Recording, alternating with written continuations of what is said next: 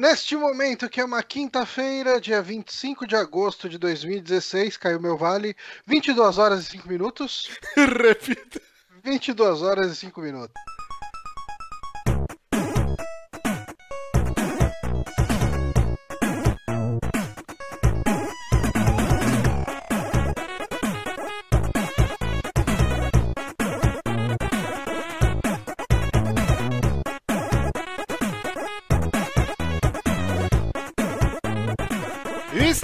Começando mais um Saque aqui nos Peramibos, episódio número 75. Eu sou o Márcio Barros e eu estou com a costa travada. E aqui com o meu querido bebum profissional, Johnny Santos. Opa, eu estou aqui munido de Baden-Baden Weiss, patrocínio, Olha só. e, e- um Jack Honey, porque Eita. estamos muito deprimidos A hoje. fossa é assim estou mesmo. com ele. A fossa é assim.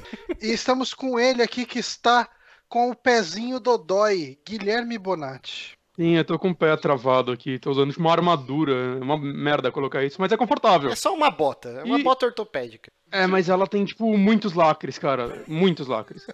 E também estamos aqui com o convidado Trevisan.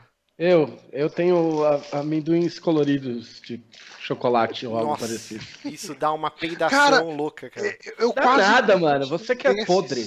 Eu quase comprei um desses no busão hoje, me fizeram fazer hora extra. Eu voltei de busão, tinha um cara vendendo uns amendoim com chocolate preto e branco por um real cada saco. Imagina a qualidade do, do rolê. Jesus. Eu, eu mas queria... é bom, cara. É ruim, mas é bom. É ruim, mas é bom. Eu queria pedir licença aqui antes da gente começar o programa, que eu tenho que contar que hoje, pela primeira vez na minha vida, eu fiz uma massagem, não é erótica, uma massagem normal. Eu já tinha feito aquelas quick massage que tem no shopping ou no trabalho, que é tipo aquela Uhum. cadeirinha que você senta, enfia a cara naquele bagulho redondo e a pessoa faz lá 10 Massagem- minutinhos. A quick massagem, você vai lá, você deita, você arreia as calças, daí chega lá o massagista, vai lá em você. Que horror, assim. que horror. Mas velho. eu fazia essas também no, no meu ex-trabalho, só que eu podia fazer meia hora, tipo, era 15 minutos, só que como eu fazia a cada duas semanas, eu podia fazer meia hora. Era bom, dava uma dormida, assim, no trabalho. Caralho. Ô, É, não, então. Mas massagearam o seu ego também, Márcio Barros? Mas- massagear o meu ego também. Mas o que rolou é o seguinte: até hoje no- eu fiz um tweet errado e fui é, aloprado de tarde hoje no Twitter, porque eu coloquei, né? Eu eu tava falando, puta, eu tô com as costas fodidas desde domingo, tô tomando relaxante muscular todo dia, colando aqueles salompas nas costas, e pensar que eu estou com as costas travadas porque brinquei de lutinha com meus é, com três crianças de 6 anos de idade. E aí quando eu dei o send lá no Twitter, o corretor colocou: "Brinquei de putinha com três crianças de 6 anos de idade". E aí, cara, Sensacional. e aí, assim, eu fiz o tweet e continuei trabalhando, né? Aí tô vendo meu celular piscando. Pi- pi- Deixa eu ver. Meu, tinha 30 mentions já. Aí eu fui ler, todo mundo. Aê! Polícia Federal! Tava copiando a porra do. Nossa, me alopraram. Meu. Aí eu já deletei o tweet na hora. Eu, caralho! Aí consertei lá, mas aí já era, né? Caiu na internet. Os Fun- caras já tinham já, rodavam, já rodaram por menos. já tinham tirado o print dessa merda. Mas resumindo, eu tô com as costas fodidas. Tá, meu, terrível. Eu não conseguia nem respirar direito. Vai, brin- vai brincar de putinha, acontece isso, né, cara? Aí eu fui no. Lá no Anália As crianças Franco. estão crescendo rápido, mano. Fazer até o jabá dos caras, ó. Clínica Oriental chama, no terceiro piso do Shopping Anália Franco. Cara, paguei Ah, eu 100 posso pila. pular. 100 pila, fiz Vale na maca, na maca. Aí, tipo, eu peguei, assim, tem aquelas cadeirinhas, né? Aí eu fui lá, fiz o cadastro. Aí eu falei, ah, 30 minutos na maca, 100 pila. Aí paguei. Aí a moça falou, ó, sobe, primeira porta à direita, né? Eu falei, caralho, né? Pensei que ia ser aqui embaixo. Aí subi, aí é uma sala, assim, tipo, meia luz, tocando aquelas musiquinhas japonesas e tal. Aí o, o- entrou um maluco de kimono. Aí o cara, ó, tô aqui, tipo aquelas roupinhas tipo de motel, tipo embalada a vácuo. Aí eu, era um shorts e uma camiseta. Aí o cara falou, ó, tira a roupa, põe esse shorts, essa camiseta e quando você terminar você me avisa. Aí eu, caralho, né? Que bizarro. Aí fui, fiquei peladão, botei a roupa. Aí o, o cara entrou lá, malandro. Do- o cara ficou 45 minutos, não foi nem 30. Porque, tipo, era questão de honra pra ele botar minha coluna no lugar. Bom, o cara estralou o calcanhar, estralou o pescoço, mas estralou a porra toda. E foi os melhores 45 minutos da minha vida, cara. Tipo, o melhor dinheiro, bem- o dinheiro mais bem Quanto gasto foi da essa vida. brincadeira? Só pra saber. 100 eu tô pila, precisando 100 passar pila. em um. 100 pila. barato. Eu pretendo Eu fazer agora fazer também. uma vez por mês, eu acho que eu vou fazer, porque eu me apaixonei. E eu só achei meio incômodo. Tipo, eu fiquei meio tenso, cara. Na hora da massagem nos glúteos. Porque o cara massageia tudo. Massageia o braço, massageia o ombro, a cabeça, a perna e tal. E aí chegou uma hora que o cara dá uma massageada no glúteo e eu fiquei, caralho, tá bom, mas tá ruim, Fala entendeu? bunda, fala bunda, Márcio. Eu, eu entendo. Fala né? bunda, não é glúteo. Você vai falar bumbum também, que nem Bumbum, de fazer massagem no bumbum. E aí eu achei Esse- meio tenso, mas Esse tipo de insegurança é muito comum, assim. em quem em quer liberar o homens. brioco, né? Exato. Mas foi isso, eu recomendo a todos, então, se deem esse presente, cara. Sem, sem Eu pila. pensava, eu pensava que era uma horinha, pelo menos. Não, tem, só que uma hora é quase 200 pau, né? 180 pau era uma hora. Aí eu ainda ganhei um bônus de 15 minutos. E, e eu queria dizer que o, o massagista é uma categoria muito é, desvalorizada, viu, no mercado de trabalho. Porque os caras, ó, se eu fosse num médico, eu ia tomar um chá de cadeira, ia ter que marcar consulta, o cara ia me passar uma batelada de remédio, talvez eu gastasse mais do que 100 reais, ia ter que ficar tomando anti-inflamatório, ia poder beber no fim de semana, essa porra toda. Fui no massagista, Uhum. sem pila, 40 minutos, o cara me estralou inteiro, tô zerado, tô zerado. Então é isso. Cara- tem aqu- quando tá terminando, tem aquelas campainhas que faz. Igual Não, não tem. não. Tem tipo um reloginho assim, aí vai tocando aquelas músicas e tal. Aí, quando você sabe que tá acabando a massagem quando o cara manda você sentar e ele começa a fazer aquela porra nas costas. Pá, pá, pá, pá, pá, pá, pá. Aí você já sabe que é o final e tal. Só Mas foi você tá tudo relaxado, musicazinha e toca uma campainha mal alta, assim, estraga toda a massagem. Aqui em certos lugares é assim que acontece, entendeu? Na, na casa de massagem que eu ia, o aviso era meio diferente. Que filha da puta. Mas é isso, então, um, um beijo. Clínica Oriental, Shopping Anara Franco, terceiro piso. Não é jabá, não é permuta. Vai lá que o cara é bacana. É, hoje, como o nosso Ah, querido você Johnny. falando- Você falando de massagem, eu lembrei só de uma coisa. No escritório que eu trabalhava há muito tempo atrás, tinha, né, essas quick massagem e tal, que você corta lá o seu expediente, faz uma massagenzinha de 5, 15 minutos e volta pra, pro trabalho. Tinha um dos massagistas que era um, um magrelo rasgado, sabe? Os, os magrelinhos musculosos. Bruce Lee. O nome do cara, o nome do cara era Jihad. Hum, Eu falei.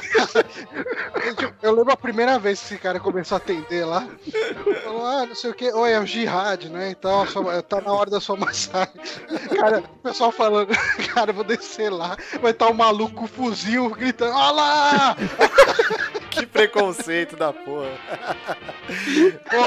O preconceito com o pai do filho da puta que deu o nome de Jihad pro moleque, né, cara? Mas é isso, como o Johnny já disse, dia 25 de agosto, hoje é o dia do soldado, olha só. Eu queria perguntar aqui, quem que serviu o exército? Alguém aqui serviu? A minha Tá esperança louco, né, era o? Trevisan, cara. Você tá completamente louco. Eu, só, eu não só não servi, como eu tinha. eu- Eu sempre tive vários problemas de saúde. Eu tinha um bagulho que chama eczema, que é uma alergia, filha da puta, que dá na pele. Hum, E eu tenho bronquite. Aí eu lembro que eu fui, eu tava todo fudido, porque eu tive o sangue frio de me fuder na alergia antes de ir. Pra ter certeza que eu não ia pegar. E aí você tira a roupa lá, eu tava cheio dos, dos machucados no braço. Aí o cara, não, beleza. Eu falei assim, olha, eu tenho bronquite também. Não, não, não, não, não precisa. Pode ir. Valeu. Eu, Um abraço. A pátria não eu fui precisa cham- de você. eu fui chamado até pro, pro exame médico lá, né? Na segunda, terceira fase, essa porra. Aí quando eu fui chamado, não deu outra. Eu sou, tipo, basicamente cego de um olho, eu tenho uma cicatriz dentro dele. Fui no médico, tirei, tipo, uma, sei lá, um raio-x do olho, eu nem lembro que exame que eu fiz. Levei pros malucos, foi, fui lá, não, não, você vai lá na sala fazer exame. Eu, cara, mas eu trouxe isso aqui, o cara, ah, vai embora. Foi basicamente isso, que é muito merda, meu olho. E Eu você, fui, eu fui dispensado no primeiro dia já, tipo, já deu excesso de contingente, mas o- uma coisa que eu lembro é que a gente foi fazer o alistamento com um cara que estudava com a gente lá, que ele não tinha a ponta do dedo indicador direito. Meu né? Deus. Ele, ele foi uma vez estourar um morteiro segurando na mão Caralho, acontece mesmo isso. e o dedo dele foi no caminho. E a fila do alistamento. A fila do alistamento foi só a gente zoando ele, mas zoando muito, falando: Ai, 02, começa a tirar, eu não consigo.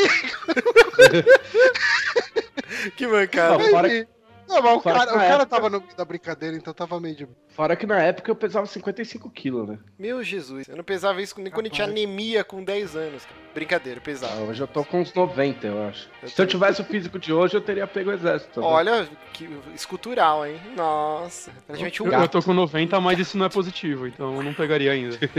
Não, tinha- O, o Alexandre perguntou se tem no, no Exército de São Paulo tem o famigerado teste da farinha. Ah, isso é lenda, cara. Vocês não sabem o que é o teste Cara, Cara, farinha? Qual é esse teste? Minha primeira Não, namoradinha, quando eu tinha uns 15 anos, eu fui numa festa da família dela, aí juntou todos os tio, pai, né? Vou, "Ah, vamos ver se ele passa no teste da farinha. Ficaram, tipo, fazendo pressão em mim, eu, a festa inteira, mas que diabos é o teste da farinha? E depois eles me contaram.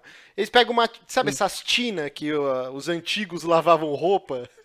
Aquelas bacias de, de alumínio, encher de farinha, Uhum. aí o cara tinha que sentar em cima. Se ficasse os desenhos das pregas, é porque ele era, tipo, homem, entendeu? E se a rosca dele tivesse sido queimada e aparecer. É uma babaquice Ah, de, não, de é- velho. é uma zoeira. É isso aí. Mas assim, tem um cara do- no, que trabalha comigo, cara, que serviu, acho que um pouco mais de um ano. E eu lembro na época do Drink and Play, cara, eu queria muito ter chamado ele pra fazer um podcast só de histórias de exército, cara. Hum. Porque esse cara, quando ele começa a contar as histórias do. Tipo, da época que ele servia, porque ele, ele servia, ele também era músico, daí ele começa a contar as histórias, tipo, o batalhão passando, ele tocando no clarinete o tema da Pantera Cor-de-Rosa, e os caras falaram que, tipo, se identificaram que era zoeira com ele, Hum. mandaram ele pagar sei lá quantas flexão, sei lá quantas. Cara, ele só fazia bosta Hum. e só se fudia. E esse cara tem história pra caralho. Um dia chamaremos. Um dia. É Mas é muito louco, queria. o conceito. O conceito das merdas que você se fode no exército já é muito engraçado, porque, tipo, o cara manda você fazer os bagulhos e você faz. Tipo, por quê, tá ligado? Tipo, não faz sentido. É, Você não é, foi é só preso lá dentro, né? Tem essas porra toda. tem a prisão lá dentro conta, tipo, como antecedente criminal. Ah, é isso, eu não sabia. Bosta. Caraca, que bosta. É isso, então o exército. Eu queria só dizer que o exército ele é uma benção maldição do homem, né? Porque todo mundo fica sonhando, principalmente o homem, assim, que tem muita vontade de fazer 18 anos pra tirar a carta de motorista. Mas ao mesmo tempo você fica, carta de motorista, tem que servir o exército. E é um desespero, cara. Quando você pega a reservista lá e aí fala, vai embora, é um alívio tão grande. Eu lembro que quando eu fui, é, perto da São Judas lá, não sei se o Bonatti foi lá também, que a gente mora perto. Hum, Era- eu fui- no centro. Ah, não, eu fui naquele. Sabe aquele parque cheio de. de venezuelano, tipo, que fica jogando bola lá? Sabe? Na Não, frente da Universidade São Judas. passado? É lá que tinha que fazer Não, o ali. alistamento lá. E aí eu lembro que eu não sabia o, o CEP da minha casa. Aí chegou lá um puta de um negão gigante, assim, e falou: Márcio da Silva Barrios. Aí eu cheguei lá, oi, oi, Eren. Vamos lá. Aí tal, ca- cabelo tal, isso aqui foi fazendo a listinha lá. Qual é o CEP da sua casa? Eu. Eu não sei. e o cara, caralho, deu um puta de um tapão assim. 17 anos, como você não sabe o CEP da sua casa? Sabe limpar a bunda sozinho? Coisa, dá um puta do expor, cara. E aí meus amigos, um puta cagaço do caralho, assim. Falei, fudeu. eu- na minha cabeça eu já tá assim, meu, eu não sei o CEP da minha casa, vou ter que servir o exército por causa disso. Mas aí, tipo, Mas, velho, eu, eu acho que esse aí eu cara... passei. Fui jurar bandeira, tem que jurar bandeira, vocês esqueceram disso. Depois você vai lá na Mas o cara não pode fazer nada enquanto você não entrou no exército. ah, mas entrevista, com 17 anos, moleque criado a eu leite sei, com a gente, a gente é idiota, eu também era idiota assim. Criado a leite Mas é com a muito pera. motivação desses caras é da hora, velho. Que eles devem se divertir pra caralho. Eu tenho certeza que ele não é mal-humorado desse jeito, saca? Sim. Eles devem rachar o bico, assim, quando acaba o negócio, meu. Puta, o imbecil não sabia o CEP ficou com medo, velho. Saca? Deve, deve ser mó da hora isso. Eu É lembro, isso. assim, eu, né, eu já- até já contei num, num Drink and Play essa história. No, no dia de jurar bandeira, teve um cara lá que eh, você tem que fazer todo aquele. Tipo, o cara fala e você tem que repetir, né? Sim. Ah, juro morrer pela minha pátria, não sei o que, blá, você tem que falar todas essas paradas. né? E Uhum. tinha um cara que ele tava só mexendo a boca, ele não tava falando nada. Aí um dos caras lá identificou que ele tava fazendo isso. Chegou e chamou: Ô palhaço, vem aqui! Você tá me achando com cara de palhaço? Você tá achando que eu sou um imbecil? Você tá vendo aquela bandeira? Você acha que é um pano de chão verde que tá pendurado?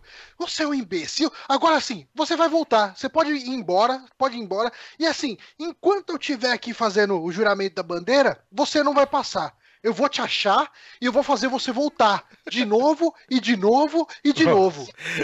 Ai, meu Deus, muito bom. Esse é o Exército Brasileiro, sempre aquele vídeo que vai ser imortalizado na internet do cara narrando o vídeo do Exército. Pegou a criança, tirou com a bazuca, subiu no, no- no tanque. Esse vídeo é muito bom, cara. é. Isso é uma pérola. Então é isso, feliz dia do soldado.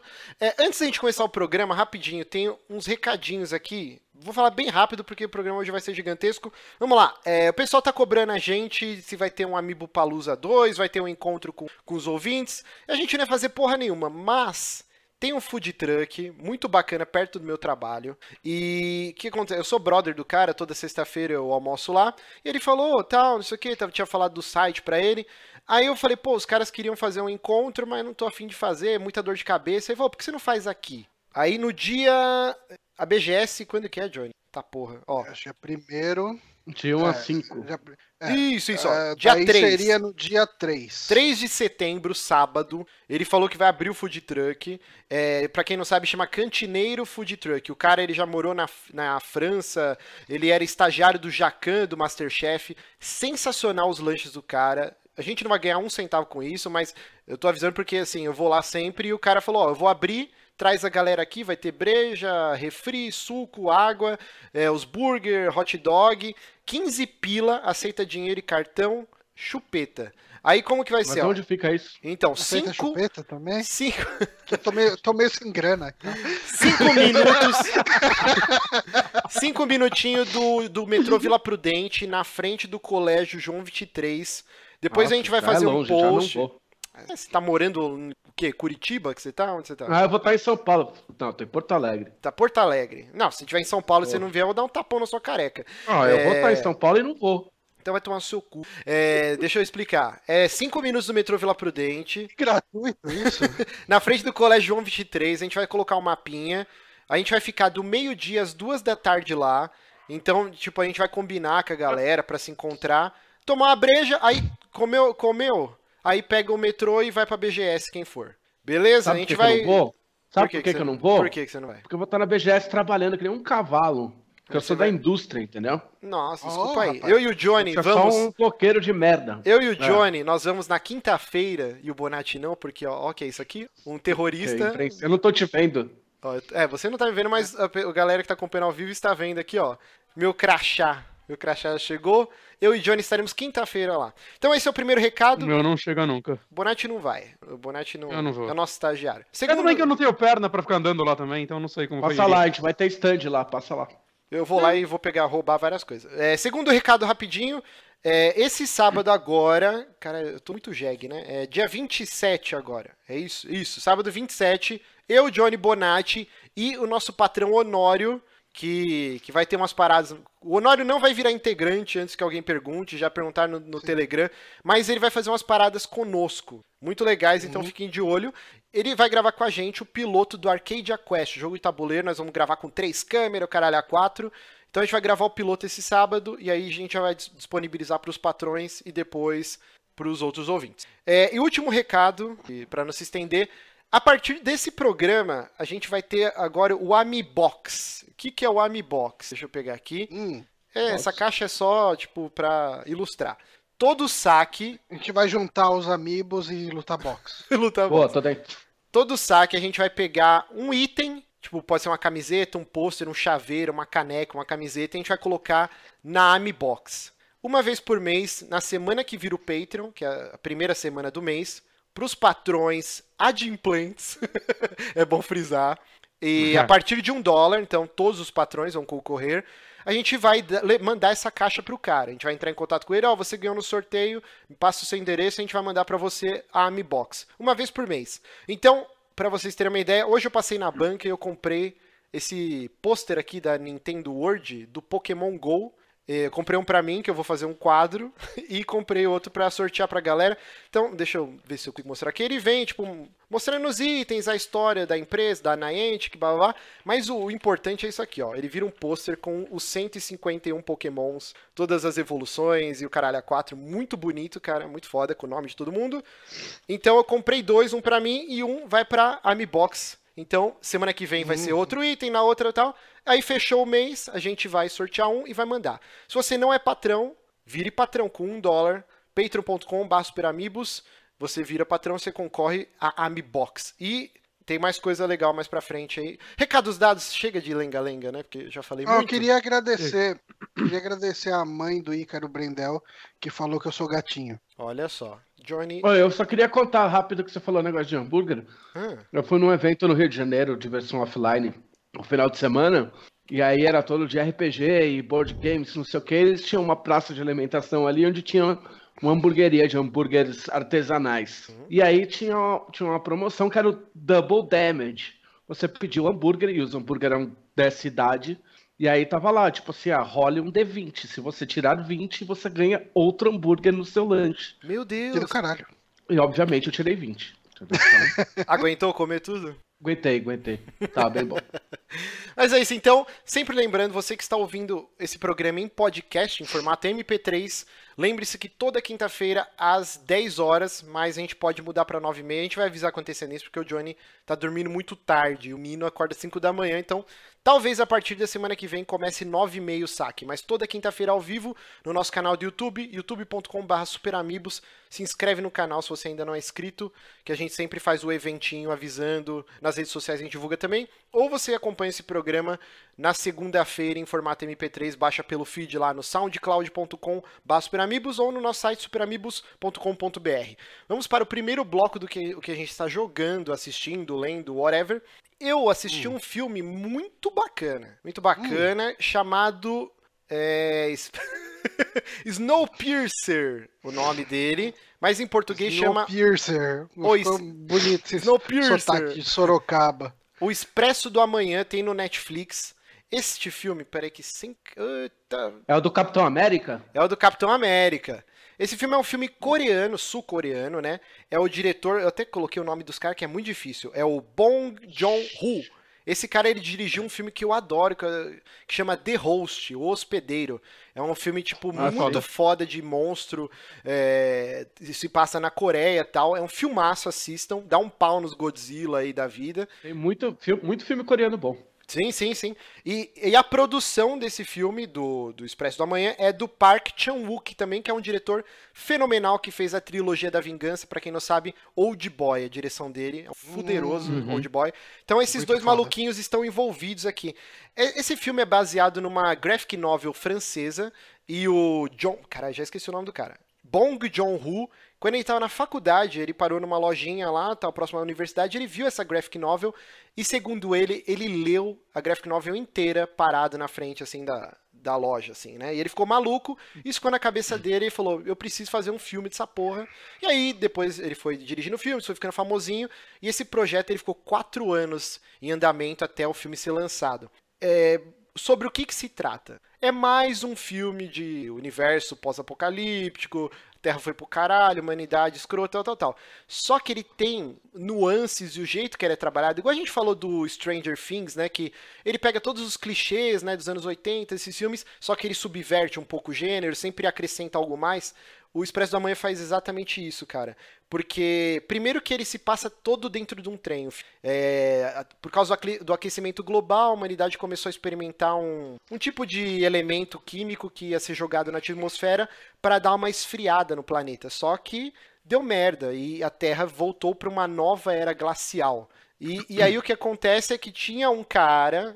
Eu não vou dar muitos, não vou dar spoilers, né? Na, na trama é explicado por que, que esse trem foi, foi construído. E é um trem enorme, só que ele tem aquele lance bem distopia, bem Bioshock, que tem as castas, né? Então, na frente do trem mora a galera ricaça. E no fundo do trem é a galera miserável. Então, tipo, Caraca. a história do filme é uma revolução da galera que tá lá há 15, acho que é 18 anos, morando nos fundos do trem, no- nos vagões de trás, comendo, tipo, eles não têm comida, é uma barrinha de proteína que todo dia os caras dão. Tipo, uma parada mó viscosa, nojenta, assim. Galera tudo favelado, tudo zoado, assim. E eles vão fazer uma revolução pra tentar tomar o trem. Só que já teve outras três revoluções que foram fracassadas. Então esse é o mote do filme e é liderado pelo Capitão América aí. que, que eu esqueci o nome desse porra. Como que ele chama, caralho? Steve Rogers. Ah. Chris Evans. Steve Rogers. É o Chris Evans. E ó, pra quem fala que o Chris Evans é mau ator, bababá, eu gosto muito dele como Capitão América. E, cara, nesse filme ele tá muito bem. Todas as atuações Não, desse filme estão filme foda. bom. Ele fez, ele fez Sunshine, cara. Gosto ah, muito dele sim, como pô, ser- Sunshine do. Do cara do Trainspotting, né? Do Danny Boyle, né? Danny Boyle, é. Filmão, Sim, sim. filmão, filmão. Mas assistam, tá no Netflix. Cara, é um filme foda. Ele é bem Netflix? visceral, tá no Netflix. É bem visceral, bem violento. Ele lida com coisas bem perturbadoras, canibalismo, uma série de coisas assim. É, e ele tem. na lista agora. Não, coloca. Cara, é um filmaço, cara. É tipo é o mais próximo que a gente vai chegar de um filme de Bioshock, essas paradas. É muito legal. É, tipo um filme. É um filme feito na CPTM. Exatamente, é um filme feito na Gente CPTM. espremida, canibalismo, tipo, cara, cara E, é a hora assim, do rush. A, né? a HQ, você sabe se veio pro Brasil? Cara, eu, eu, eu não cheguei a pesquisar se a Graphic Novel veio pro Brasil, viu? Eu acho que não. Quase certeza que não. Chama. O nome em francês é Le Transpersonnage. E o filme. Meu, francês. Sei né? exatamente como se escreve. Muito bom francês. E o filme chama Snowpiercer. Esse filme ele tá no Rotten Tomatoes, assim, mais de 200 críticas, ele tá avaliado acho que com 90% de aprovação, o que não é muito comum, assim, tipo, é um filme mega elogiado. Até teve um lance que Netflix? quando... Oi? Eu falei, falei. No Quando Netflix ele- tá com três estrelinhas, eu não Esse filho da puta fala, fala aí, aí eu vou falar, ele me atropela. Mas é porque você parou de falar. A avaliação, delay, do delay. Netflix, a, a avaliação do Netflix ela não é baseada em avaliações de outros usuários. Ela é baseada na sua afinidade no- dos filmes que você viu em relação a esse. Então, quanto mais você assistir filmes parecidos com esse, maior vai ser a avaliação dele. É a- o potencial que você tem de gostar desse filme. Saquei, saquei. Ah. Ó, ó, rapidinho, o Gosto. Ícaro Brendel falou que a Graphic Novel saiu aqui no Brasil, se ele puder colocar o nome aqui, a gente fala. É, porque, Uhum. assim, a HQ chama Letras, blá, blá, blá, o filme chama The Snowpiercer, aqui no Brasil, Expresso do Amanhã, e eu não sei como que é o nome da Graphic Novel. Eu, não, eu tô, assim, pisando em ovos, que eu não quero estragar a experiência de ninguém, porque eu assisti esse filme totalmente no escuro. Tipo, eu vi Uhum. lá, tava mega bem avaliado, eu, eu gosto do... do... Eu gosto de ver filme no escuro também. Eu também.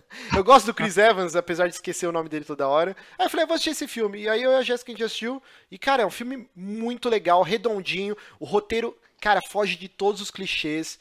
É muito foda. Assistam, muito bacana. Então, O Expresso do Amanhã. É, meu querido. Ô, Jesus amado. O Perfura Neve, eu acho que é o nome da HQ. É, vamos lá. O Johnny agora. Eu fui interrompido aqui. Johnny, o que, que você vai falar nesse programinha, maroto? Vou falar muitas coisas sobre muitos assuntos, mas neste bloco Hum, eu vou falar sobre o pré-alpha tech test de Ó. Titanfall 2, que eu e Márcio jogamos junto. muito bacana. Muito bacana. E assim, hum, importante salientar que eu não joguei o Titanfall original. Então, pra mim, a experiência foi completamente nova. E, e assim, a gente tinha ganhado uma chave, né, do, do representante da EA. Você lembra o nome dele, Márcio? Não. Então, eu não sei se eu posso revelar, esse que é o problema. Tipo, acho melhor a gente agradecer a EA Brasil. Que, tipo, a gente ganhou duas Ok. keys na quarta-feira, acho que foi na terça ou na quarta. Sim. Mas não serviu pra começar- nada nessa chave da EA, porque a gente foi jogar no dia e não conseguiu. Serviu pra gente a já gente ter foi baixado o jogo antes de todo gente foi jogar no mundo. Open Beta. É assim que ele agradece. Mr. Mr. Electronic. Mr. Electronic. é. Parabéns, Johnny, queimando não sei. pontos. Se- se- É, eu queimo ponto. Mas Duas e últimas keys da EA que a gente recebeu. Não, mas falando sério, cara. É, eu tentei jogar no dia do Closed Beta, mas não rolou. Tipo, ele não tá baixando é, partida e tal. Mas no dia seguinte já tava com o joguinho baixado, foi só entrar e me divertir. E praticamente foi a única coisa que eu joguei nesse último final de semana, assim. O, o beta aberto, ele tava liberado de sexta até domingo, né? Uhum. E, cara, que jogo foda. Assim, enquanto eu tava jogando, eu joguei com muita gente que já tinha jogado o, os dois, o primeiro, né? O Titanfall original. E basicamente, assim, pra quem não sabe de nada do que se trata, Titan- Titanfall ele é um jogo muito focado no multiplayer, né? O original nem tinha campanha de, de single player, né? Tinha, Esse mas vai ter, tinha, mas né? Ele tinha, só que era misturado no modo online, era bem cagado, assim. era meio zoado, mas Uhum. enfim. Ah, esse aqui até vai ter uma campanha que, pelos trailers, parece que vai ser legal, né? Mas o, o pré-alpha tech test é mais um, foi mais um teste de servidor e, e para você meio que sentir como que vai ser a pegada do jogo. E cara, eu curti demais esse jogo, assim, ele é muito, muito divertido. Eu acho que ele ele junta o lance frenético do, de um Call of Duty mas com um cenário grande, sem ser grande demais, porque assim, eu, eu sinto que os- eu, eu não sou público-alvo de Battlefield, por exemplo. Eu acho os cenários de Battlefield meio gigantes demais. Eu ando, ando, ando, tipo, eu tô chegando perto dos inimigos, eu tomo um tiro e morro e volto lá da puta que pariu pra fazer de novo o mesmo processo. E eu, eu sinto que nesse jogo a gente consegue meio que tá na ação mais rápido. E eu, assim, é, é difícil para mim comparar né, uh, o, o que, que ele tem de novidade em relação ao, ao Titanfall original, mas nesse beta a gente teve três modos de jogo. Um era meio que um de, de captura de pontos, né? De. É, é, é meio capture the flag, né? Assim, não, é, não, tem não lá é os bem... três pontos. É o ABC. Não capture the flag, né? Eu nunca lembro o nome desse.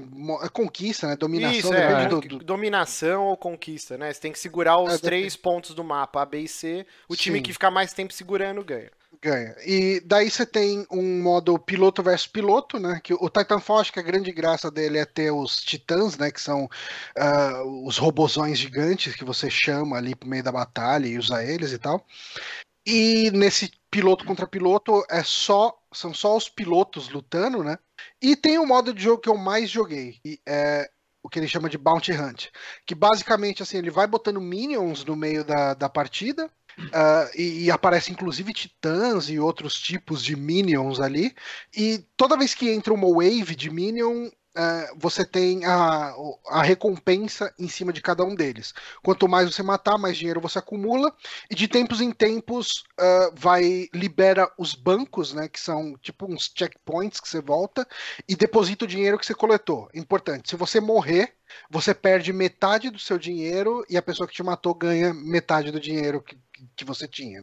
Então, ele é um jogo que você tem que ser bem estratégico no lance de, ok, tipo, eu tô com bastante dinheiro, eu continuo aqui caçando a galera, matando e juntando mais dinheiro, ou eu volto pro, pro checkpoint ali, pro banco, né, para depositar esse dinheiro e ajudo o meu time a ganhar mais pontos, assim, pelo seguro, né? E o banco não ficava aberto o tempo oh. inteiro, né? Ele tinha momentos específicos que aparecia na tela assim, está Sim. aberto, aí todo mundo corria para depositar a grana, tipo, depois fechava o banco, e o, o banco era liberado. O Need for Speed tinha um negócio assim, o último. Como? Ah, bacana. Não, porque eu não lembro. É que faz tempo que eu não jogo, mas faz, não sei se era dinheiro ou se era ponto que você ia acumulando. E aí, quanto mais tempo você ficasse na pista, mais dinheiro você ganhava. Mas se você batesse, você perdia tudo. Ou se a polícia te pegasse, você perdia tudo. Era uma coisa assim. Nossa. Aí tinha uma mecânica meio parecida. Não, é, eu acho legal essa esse tipo de mecânica que ela torna o jogo um pouco mais estratégico, né? O lance de risco e recompensa. Você pode ficar ali matando mais gente, juntando mais dinheiro, mas você corre o risco de morrer e, e perder toda a sua grana. Uma coisa que é interessante é que o, os bancos eles são comuns para os dois times. Então você pode estar tá indo para o banco depositar o dinheiro e você pega uma tocaia de inimigo ali, os caras te matar e levar sua grana, sabe? Uh, eu gostei demais do jogo. Eu acho que o, o, formato dos cenários, né, o level design dele, é, ele mescla bastante horizontal com vertical, né? Tipo, Sim as batalhas acontecem muito no céu, ou enfim, não no céu, mas em plataformas, em, em, em prédios, em construções. Uh, eu gostei muito de jogar com os titãs. Ele tem dois titãs nesse, nesse pré-alpha, né? Que um ele é mais focado em habilidade de fogo, né? Acho que é o Scorch o nome dele. Sim. Que ele, ele, chega lá e ele mostra né, o nível de dificuldade para jogar com cada um.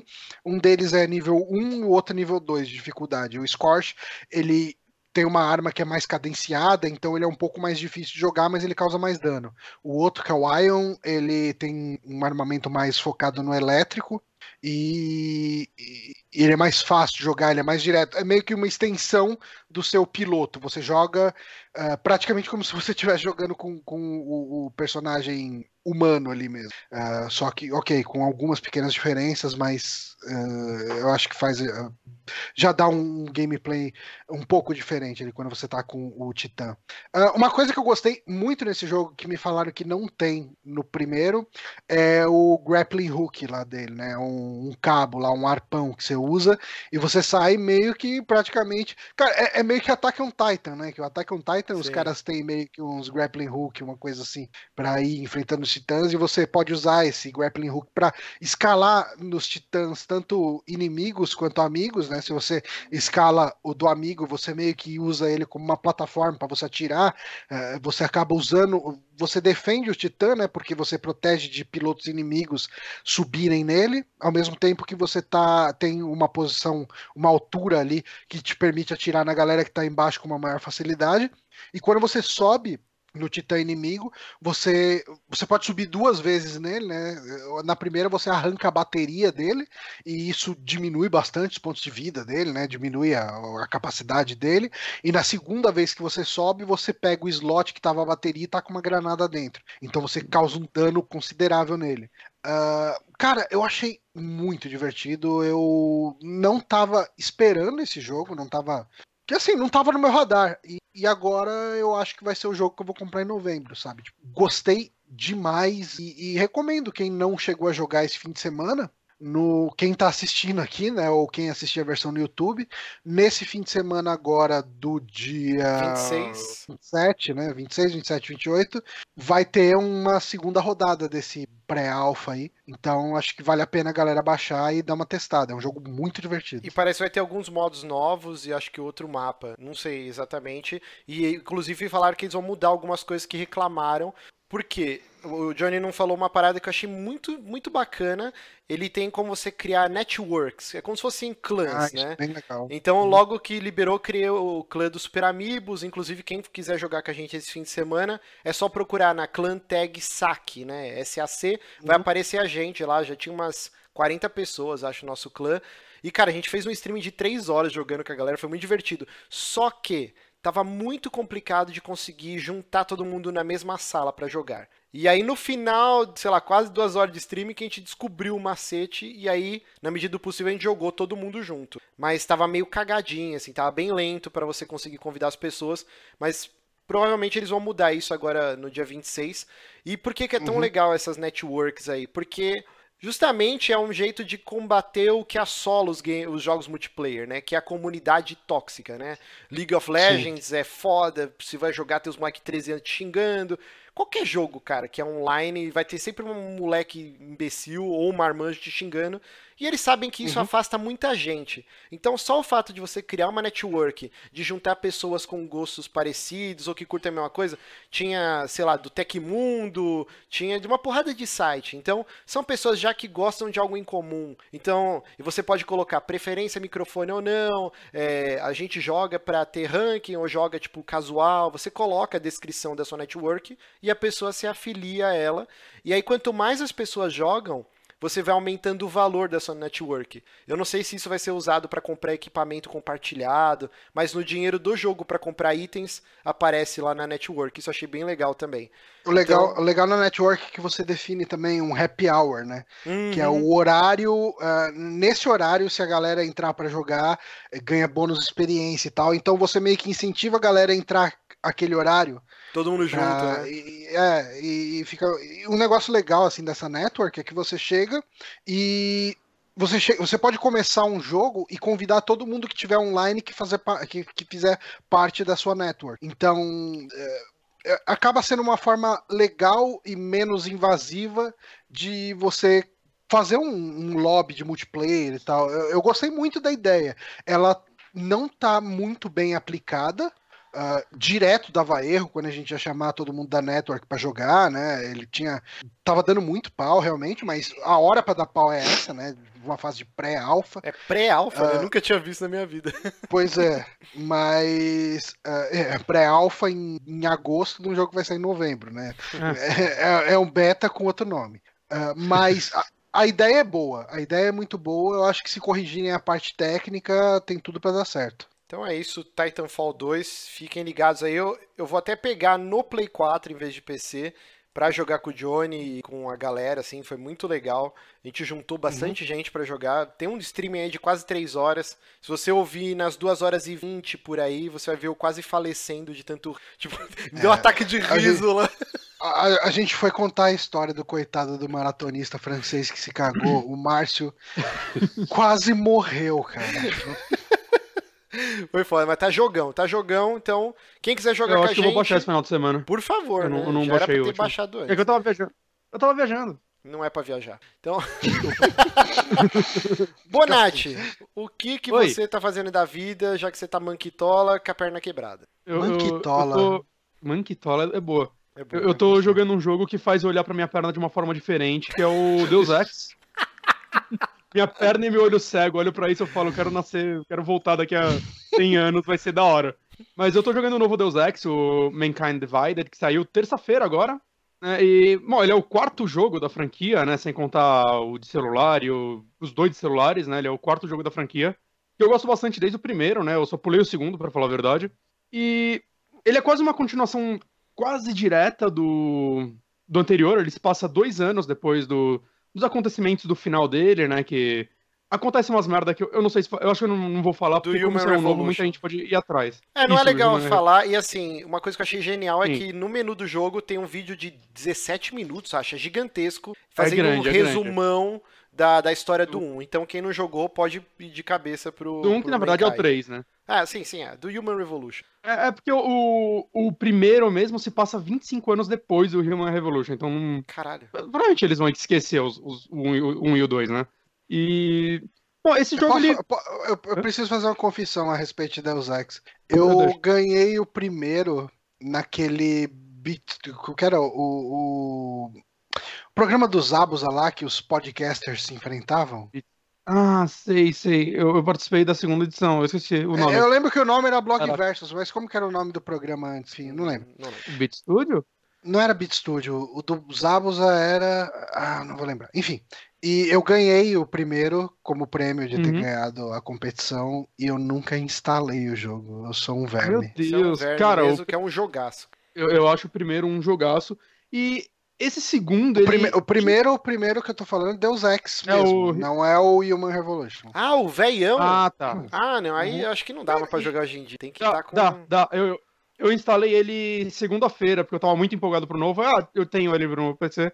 É, deixa eu dar uma rejogada, né? Porque eu joguei ele na época. E, cara, assim, ele é muito mais complexo que os jogos atuais. Mas, mas dá pra jogar de boa e tem um mod que você baixa no Steam mesmo. Que, cara, melhora muito. Ele chama Deus Ex Revival, alguma coisa assim. Ele melhora muito alguns detalhezinhos, assim, do jogo que vale a pena, assim. O primeiro mesmo é um ótimo jogo. Mas esse novo, ele, ele segue, entre aspas, o, o mais do mesmo do que o Human Revolution já tinha feito, né? Ele conta a história após essa merda, o que ele faz é ampliar é, a parte de preconceito do setup, né? Pra quem não sabe, Deus Ex fala sobre um, um futuro... É cyberpunk, né? Chega a ser esse futuro? Sim, sim. Cyberpunk, né? É que não tem neon, mas é cyberpunk. E...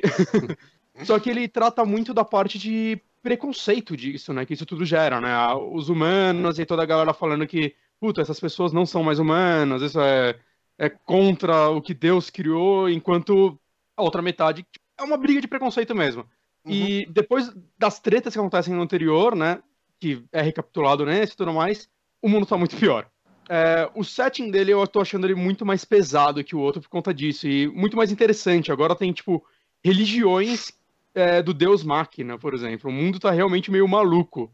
Hum. E o seu personagem, depois de tudo isso, é, passaram dois anos e existe um, um jogo fora dele, um DLCzinho que você baixa junto com ele, que conta o que aconteceu com ele nesses dois anos, mas eu ainda não joguei, eu vou jogar só depois de terminar o jogo, já é, é ele um... já tá um extra? no menu, mas ele fala, né? Se você jogar esse, esse extra antes, você pode spoiler a, a trama principal Exato. do Mankind. Eu já também desisti. É, então... Ah, você tá jogando? Já começou? É, eu joguei ontem umas duas horas, mas foi, tô bem no comecinho. Uhum. É, então, o jogo ele começa com uma missão em Dubai, né? Que é uma missão bem legal, aquela missãozinha tutorial e tudo mais.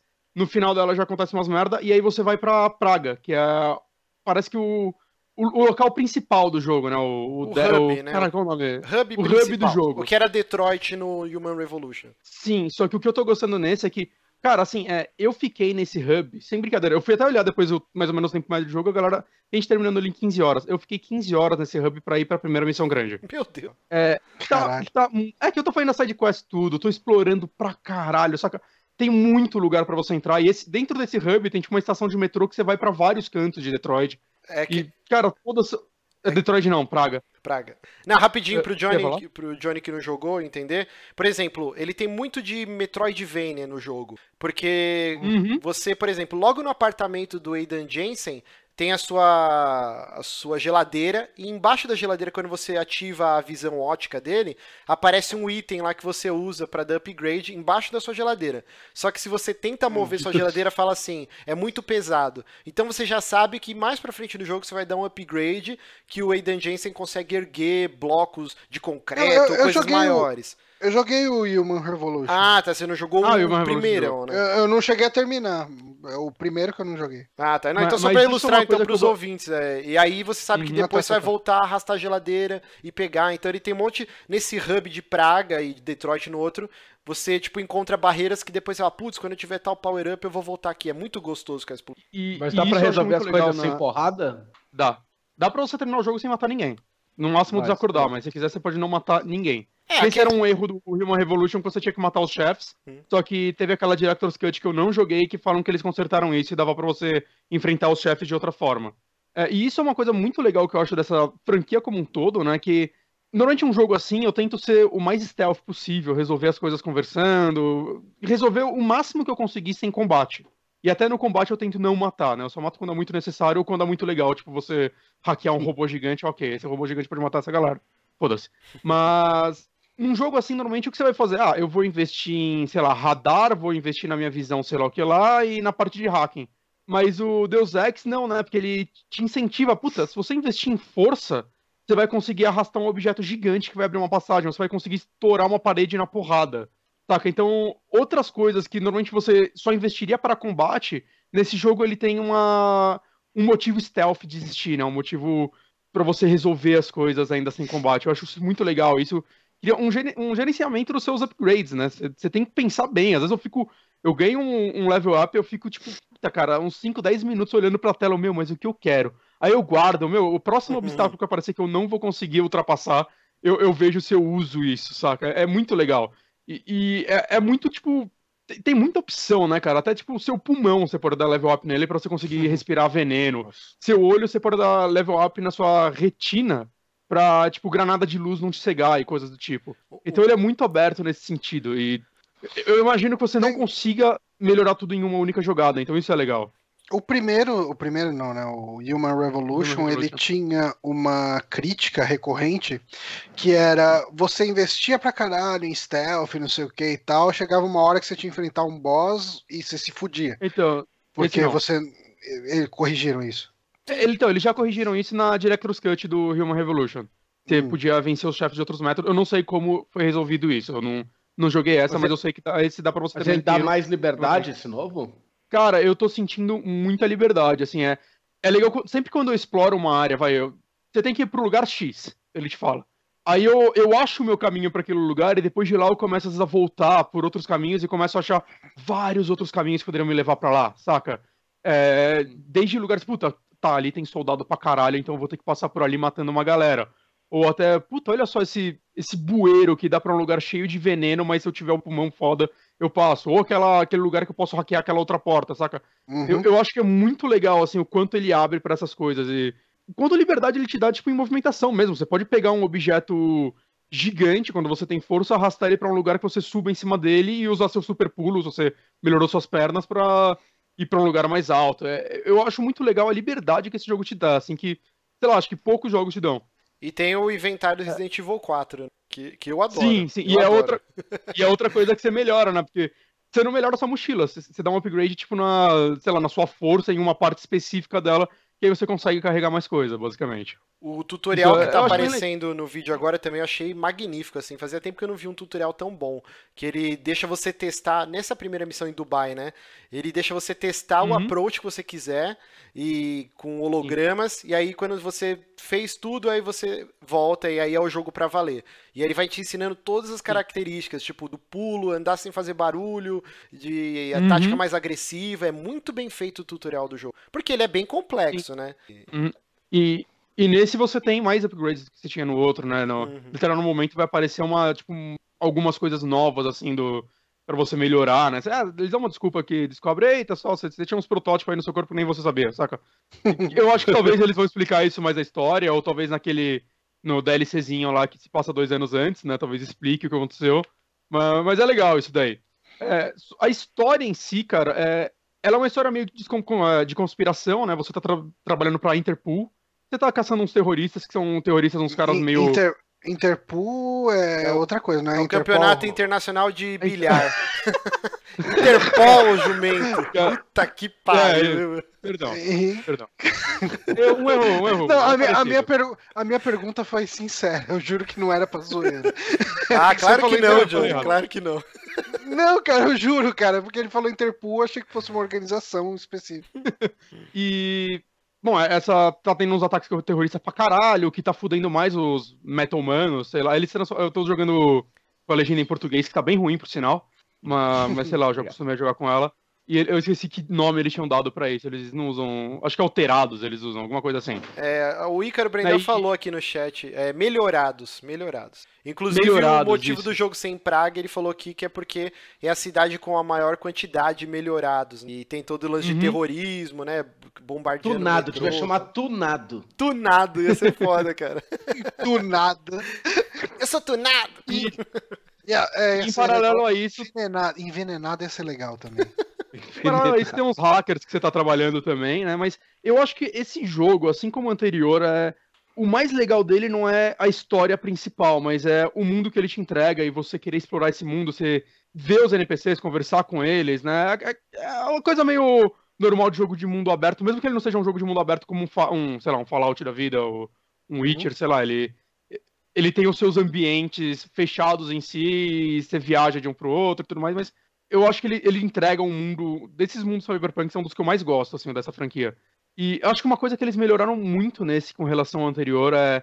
Eu amava o visual do anterior, que era aquele design todo meio amarelo. Ah, eu não gostava Mas- disso, eu achava cansativo pra caralho. Então, Ah, eu achava gostava- ele muito bom, muito. mas eu achava ele cansativo porque era só isso o jogo inteiro. Sim. E esse ele, cara, os cenários estão muito mais variados. Parece mais, parece mais um mundo que deu merda, saca? Que, que eu gosto assim de ver. Né, tem cenários com chuva, tem cenários que são tipo umas favelona mesmo. É bem legal isso. Tem muitas partes dentro de metrô, né? Que é é onde mu- muitas das suas viagens acontecem.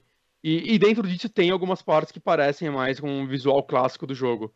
Mas, Uhum. mas eu gosto muito, assim, dessa mudança que eles deram. Na verdade, eles acrescentaram mais coisas, né? Ele ficou mais completo, ao meu ver. É outra coisa que é legal, assim, é quando você vai começar o jogo, ele fala, né? Tem os mapeamento de controle, você pode jogar com a configuração do Human Revolution, né?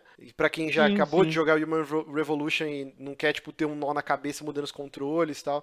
Eu achei. Cara, é bem complexo o menu. Eu que tenho toque, que antes de começar um jogo eu vou fuçando tudo. Puta que Eu também. pariu, cara. Eu fiquei uns 10 minutos. Tipo, só na parte gráfica tem coisa que eu nem sabia que existia pra mexer, assim, sabe? tipo, eu falei, caralho, é muito complexo essa É, porra. E você tá jogando no PC também, Tô né? jogando no PC. No PC tem muita gente reclamando da performance dele. Eu achei uma configuração legal pra jogar no meu. Pra mim tá rodando no É, high. que a- é que, a- é, é que o, aparentemente a, a opção ultra pra placa de vídeo é pra quem quer rodar 4K. Eu não tenho monitor Ah, sim, 4K, é. então whatever. Eu jogo no high e tá, tô feliz. Pra mim tá bonito pra caralho o jogo. E, tipo, tá, tá de boa.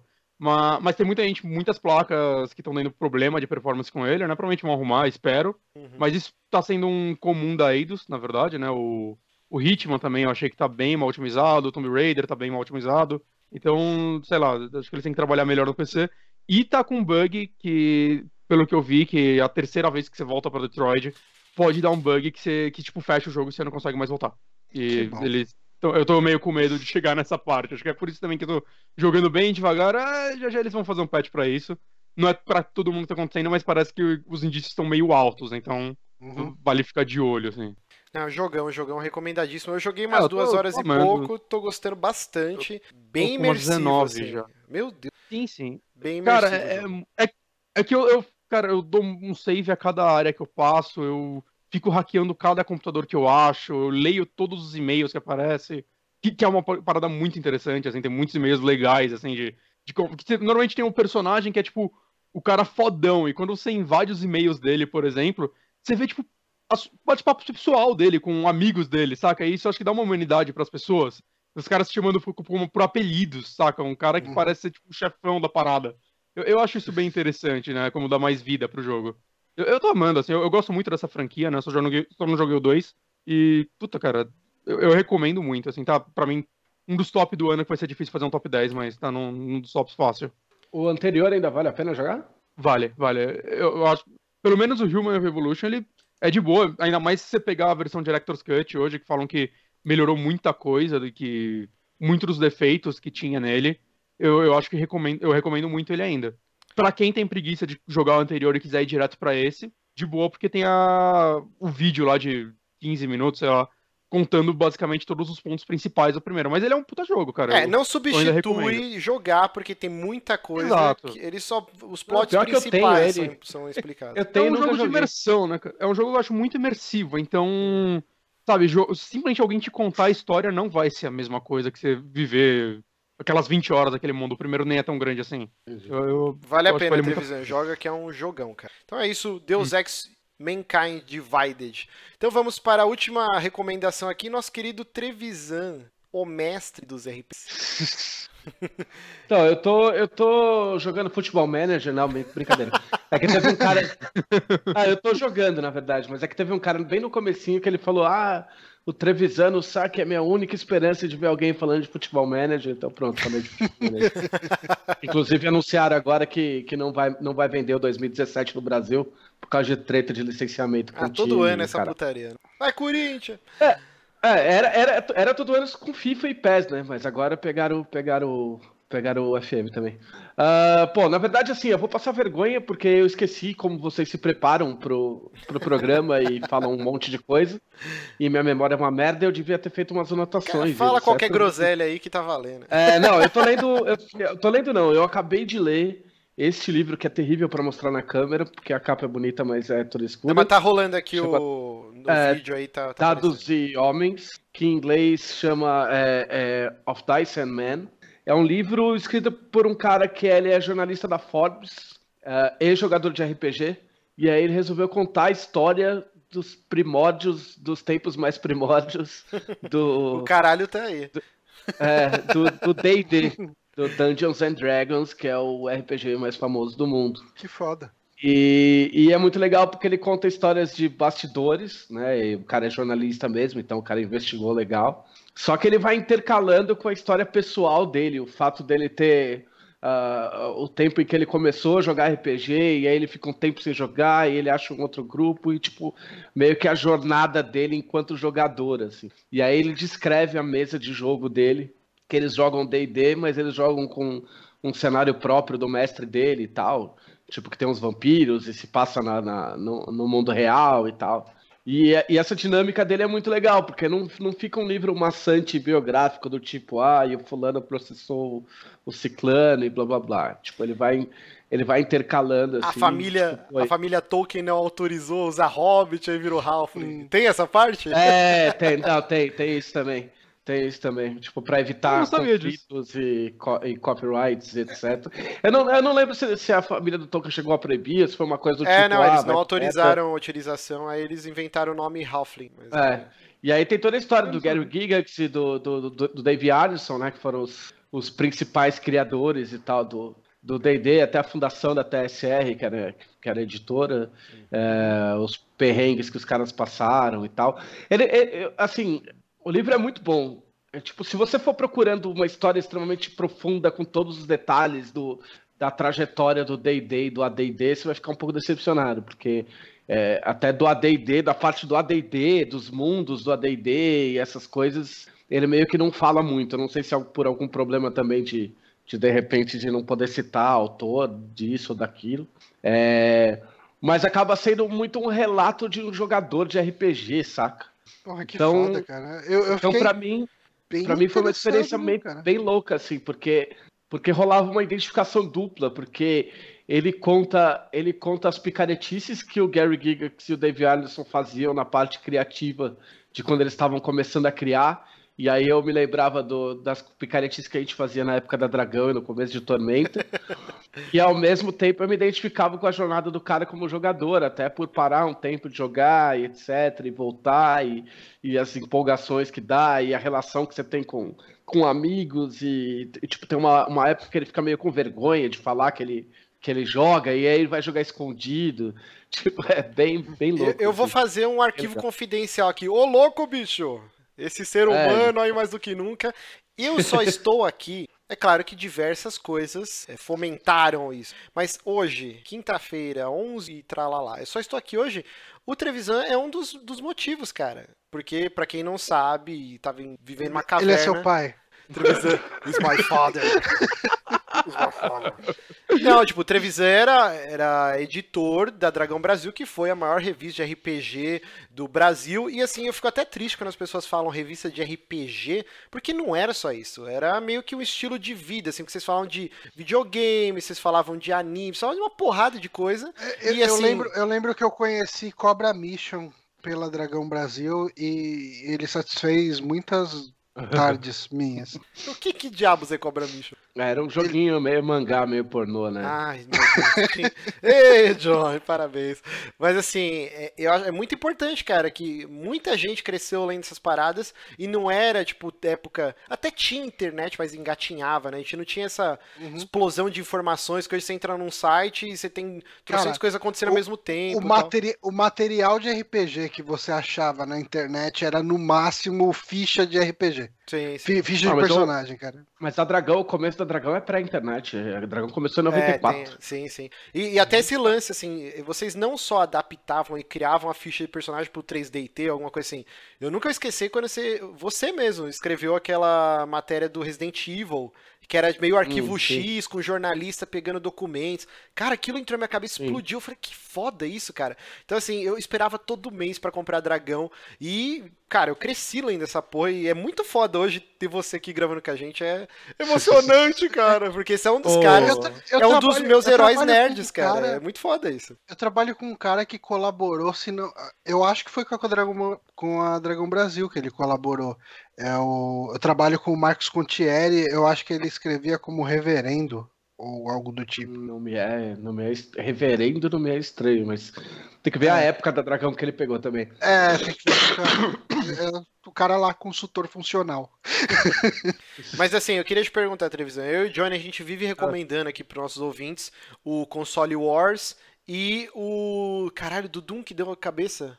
Fugiu aqui, como que é o nome do Doom? Masters of Doom. Masters of Doom. A gente sempre recomenda esses livros. Você acha que o Dados e Homens é mais ou menos que referência do RPG, igual esses outros livros são pra videogame? Não, eu não, sei- eu não sei porque ele não é um. Ele não é tipo a história definitiva do RPG no mundo, saca?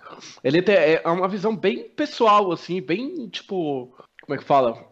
É, arbitrária no sentido de escolher o que contar e o que não contar, saca? Tipo, ele conta bastante coisas dos primórdios, até coisas até não tão agradáveis, porque, tipo, você conclui que o Gary Gygax era meio cuzão às vezes, saca? Tipo, e, e que o Dave Arnold era um puta um vagabundo que, tipo, não fez mais coisa porque não tinha saco pra escrever, saca? Mas é. Então, tipo assim, se a sua intenção é, é, tipo, saber tudo sobre a história do RPG, ou mesmo tudo sobre a história do, do- da criação do DD, tipo, talvez não seja exatamente o, o, o, o, melhor livro, assim, tipo, né, pra 100%, assim. Mas o, o jeito que ele conta a história, tipo assim, é muito.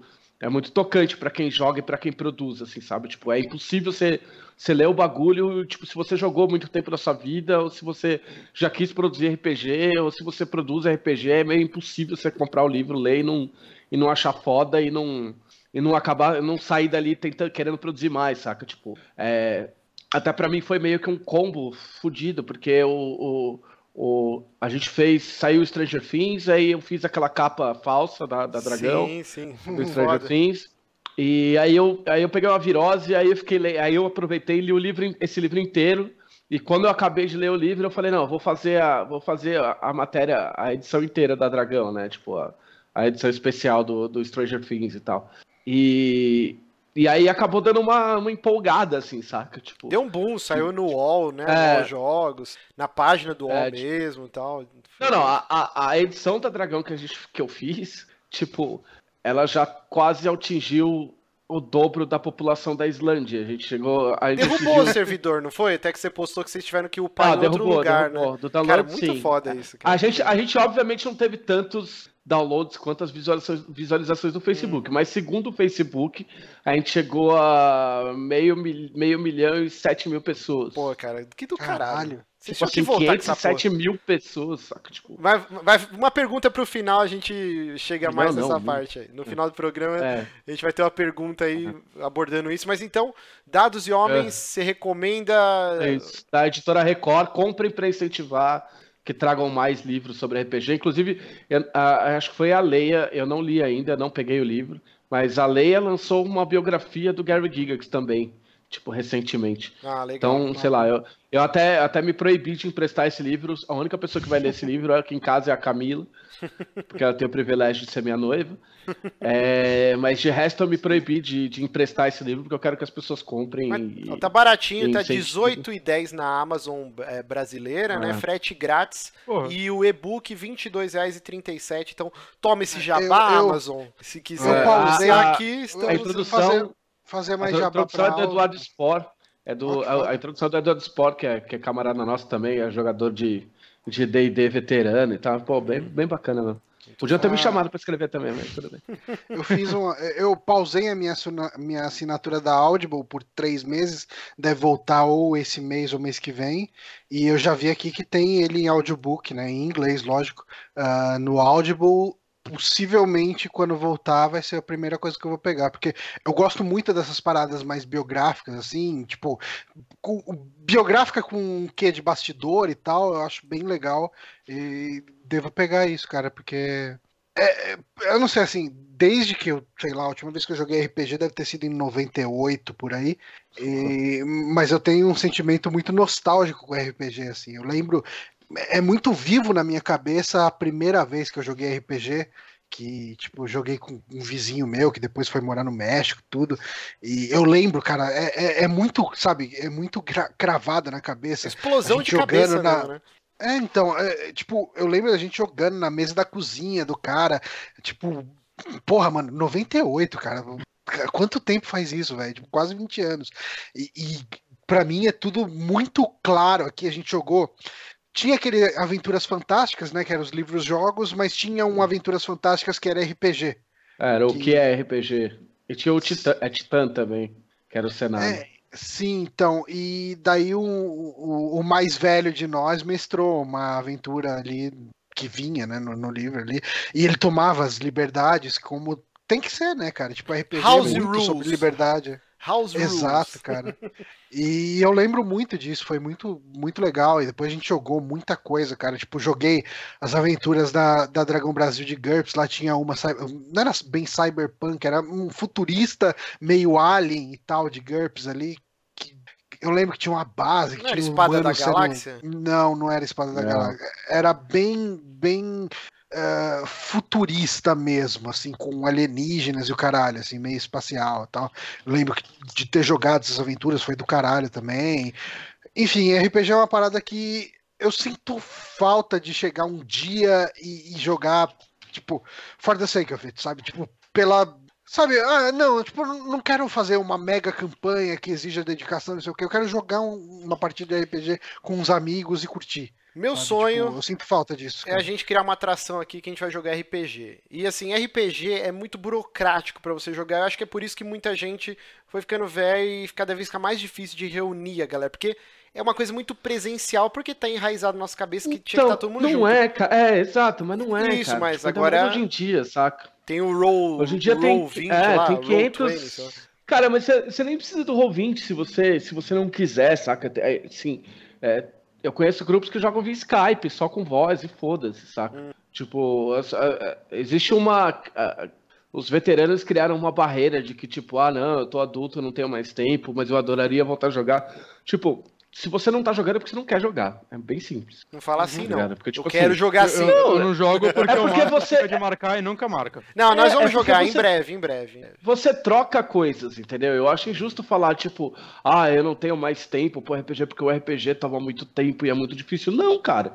Você que escolheu, tipo, assistir um filme com a sua mina, ou jogar videogame, ou dar um rolê no parque, tipo, beleza, não é demérito nenhum, tá ligado? Mas não bota a culpa no, na tua vida e no Ó. RPG, entendeu? Tipo, Ó a comissão aqui, ó. O Carlos Farias falou: pronto, comprei outro livro por causa desses. Então, tá vendo? Não, pode. Meu, Anuncie com a gente Pode- aqui, ó. A gente tá aberto. Ó, eu vou te falar, eu não, eu não lembrava. Tudo bem que a virose ajudou, mas eu não, eu não lembrava a última. Não lembro a última vez que eu tinha lido um livro inteiro numa semana, numa semana, tipo, na paulada. assim. Não, eu vou pegar também, vou ler. Então é isso. É legal. Terminamos. A senhora Trevisan aqui falou que. A senhora Trevisan, cara, ela é feminista pra caralho. Eu chamo de senhora É, Trevisan. tomar porque, uma tipo, chapada.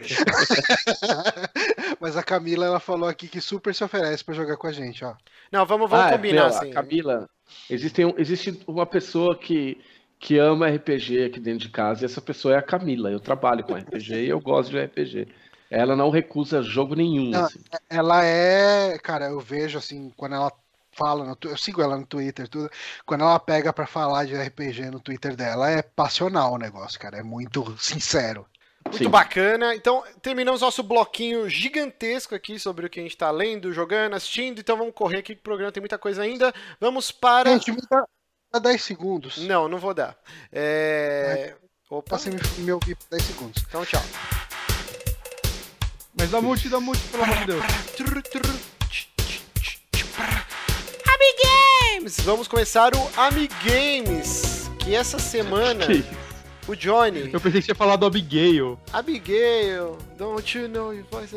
Não, é, Amigames, o que, que é o Amigames? Amigames é o nosso bloquinho onde a gente recebe dos ouvintes, dos patrões, no superamigos.gmail.com, título do e-mail você põe Amigames, você pode mandar pra gente um quiz, pode ser um quiz que já existe, ou você pode criar um quiz, e aí você manda lá pra gente, só eu leio essa parte do Amigames, então Johnny Bonatti e convidados, quando a gente tiver, vão entrar nessa brincadeira muito gostosa. Deixa eu só abaixar aqui um pouquinho a trilha.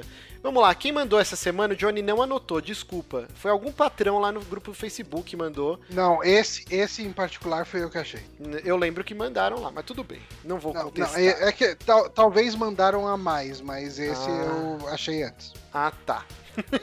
então vamos lá. é, O Johnny mandou. Quem disse isso? Dilma Rousseff ou Inês Brasil? Então vamos começar aqui a brincadeira. Uhum. Vamos lá. ó. Eu vou ler aqui e vocês falam quem vocês acham que falou isso. Ó. Não adianta nós conhecermos um ao outro por nome e não respeitarmos um ao outro. O que interessa é o olhar o outro como seres humanos e amarmos um ao outro. Isso é Inês Brasil. Inês parece Brasil. Inês Brasil. Parece Vamos Inês ver. Brasil. É, Inês foi- Brasil, pô. Vamos lá, É. número 2. Simplesmente eu vou jogar o jogo limpo. E já ganhei porque tudo que é limpo ganha ou empata. Isso é Dilma, hein? Dilma. Dilma. Mas não tem essas ambiguidades malucas assim, ó. Parece Dilma, É né, Dilma, né? E já ganhei porque Erramos. tudo que é limpo ganha ou empata. Puta, erramos. Era, era Inês Brasil. Alô, alô, Sério? graças a. Deus. Vamos lá, terceira pergunta aqui, ó. Terceira frase. A mulher abre o negócio, tem seus filhos, cria os filhos e se sustenta. Tudo isso abrindo o negócio. Dilma. Não, eu Não, acho que é Inês é Brasil. Brasil. Inês Brasil? É Inês Dilma, Brasil. porra. Caralho! Vamos lá. Pergunta 4. Tudo bem que eu mal sei quem é Inês Brasil, mas beleza. Ah, como não, porra? Inês Brasil é Ah, eu já sensacional. vi foto, mas não vou ficar assistindo o vídeo. Ela é um ET. Eu, eu não sei se a Inês Brasil é é um homem, uma Não, mulher. é mulher. Brasil. Eu, Se é trans, quando eu descobri também. é É, ela é mulher, mas Ela é a Inês mulher. Brasil é uma força da natureza. É uma força da natureza. Tipo o ser gay também. O ser gay era meio bizarro, assim. Vamos lá, quarta frase. Ah, a passagem é cinco reais, pois agora vai ser um real e meio. Dilma, sei lá? Não, sei lá. Nossa, essa frase não fez nem sentido. É, é Então Dilma, acho que é então. da Dilma. Dilma. Erramos. Inês Brasil. Caralho, velho. Vamos lá, quinta frase. Eu vi, você veja. Eu já vi, parei de ver, voltei a ver e acho que o Neymar e o Gans têm essa capacidade de fazer a gente olhar. É Dilma. Dilma, Dilma. Brasil. Dilma. Isso é uma coisa que a Dilma fala. Acertamos, Dilma. Cara. Vamos lá, sexta. O dia da criança também é o dia dos animais. Sempre que você olha uma criança, sempre uma figura oculta, que é um Ah, cachorro ô, atrás. Isso é um clássico. Isso é clássico da É, Dilma. é clássico da É Dilma. um cara. clássico da Dilma. Vamos lá, 7. Não acho que quem ganhar ou quem perder, nem quem ganhar nem perder, vai ganhar ou perder. Vai todo mundo perder. Inês Brasil, cara. Inês Cara, tem Brasil? ser Inês Brasil, porque se fosse da Dilma. É a ia- Dilma! Ô, Porra, a internet, internet já foi melhor, cara. Como que é essa que viralizou? E a do Nossa. cachorro que tá atrás da criança viralizou? Jesus, ó, A do oitava. cachorro é sensacional. Ó, quem É, tá. porra, essa, cara. Vamos lá, ó. Quem tá atrás um dia pode ficar na frente. Quem tá na frente pode ficar atrás. Parece Inês Brasil, pela duvidade. Dilma, foda-se. Inês Brasil, foi Inês Brasil. Vamos lá, nove. Eu acho que eu errei todos. Vamos lá, nove. Tudo bem, tem o petróleo, é isso e aquilo, mas vamos falar mais do amor um com o outro, porque é com o amor que vai vir a inteligência de não vir a corrupção, o roubo, a matança, porque um vai ajudar o outro como pode. Dilma, né? Dilma, Eu acho que é Inês Brasil. Inês Brasil. Inês Brasil. Então a Dilma. Puta. E a última Ah, aqui, ó. Vamos lá, a última. 10. É interessante que muitas vezes no Brasil você é como diz o povo brasileiro, muita. Jesus, peraí, eu vou tentar ler de novo que tá foda. É interessante que muitas vezes no Brasil, vírgula, você é, vírgula, como diz o povo brasileiro, vírgula, muitas vezes você é criticado por ter o cachorro e, outras vezes, por não ter o mesmo cachorro. Esta é uma crítica interessante que acontece no Brasil. Meu Senhor Jesus. Que- Minha cabeça não Caralho, nó aqui. cara. Eu não entendi É isso E aqui. aqui? Cara, Dilma. tá tão bugado que eu acho que é Dilma. Vamos, Dilma. É Dilma. Porra, meu. Parabéns, Rapaz, Dilmães. Eu Dilma acho que as frases da Inês Brasil são pelo menos mais bem escritas. Nossa, a Dilma usa uns Eu acho que as tóxicos- duas são a mesma pessoa. Uns tóxicos Pode ser, violentos, cara, né, pode cara? Pelo amor de Deus. Bom, sempre lembrando então, mandem pra gente, a gente tá fazendo estoque lá, semana que vem é Paola Bracho ou Vegeta. tipo, quem que falou? Sensacional, Melhor- cara. cara, melhor de todos, cara. Vai ser semana que vem, eu não lembro quem mandou, mas esse daí eu acho que o Johnny lembra. Não sei, a gente vai olhar lá e a gente avisa aqui quem mandou. Não- eu, Eu- falei igual a Dilma agora, não fiz sentido nenhum. Vamos começar nosso bloquinho de, de notícias aqui, que vamos correr com essa birosca aqui? Peraí, peraí, que tem que ter um vídeo Uma maluco. coisa- Eita porra, ó. A gente fez o, o vídeo lá do Cartman Bolsonaro, todo mundo ficou chamando a gente de petista, né? O que eu vou escrever nesse agora? É, eu quero mais Ah, é que se falar foda. que a gente é coxinha, maldito. Ah, enfim, cara, a gente tá, tá na pista pra negócio. Bom, vamos lá. O que rolou? Domingo pipocou em todas as redes sociais, todo mundo ficou maluco, porque num site de Maluco. leilões é, lá do Reino Unido, tipo um Mercado Livre e tal, e- é, é, assim, não é tão profissa tipo o Mercado Livre ou o eBay, né? Eles falaram que é mais ou menos o, Hum. semi- o semelhante ao Craigslist lá dos Estados Unidos, que é um site de leilão mais fuleiro, mais de raiz, né? E aí um cara anunciou simplesmente o PlayStation 4 Slim e tinha a caixa, e aí todo mundo achou que era mentira, e aí rolou a conversa, a negociação. Aí o cara falou: "Não, me manda fotos, e tal, né? Vou na sua casa buscar, mas eu quero foto". Aí o cara postou as fotos e a, a internet ficou maluca. E aí, assim, a Sony ainda não saiu do. é, esqueci a palavra aqui, tô dilmando aqui. Armário. Não saiu do armário.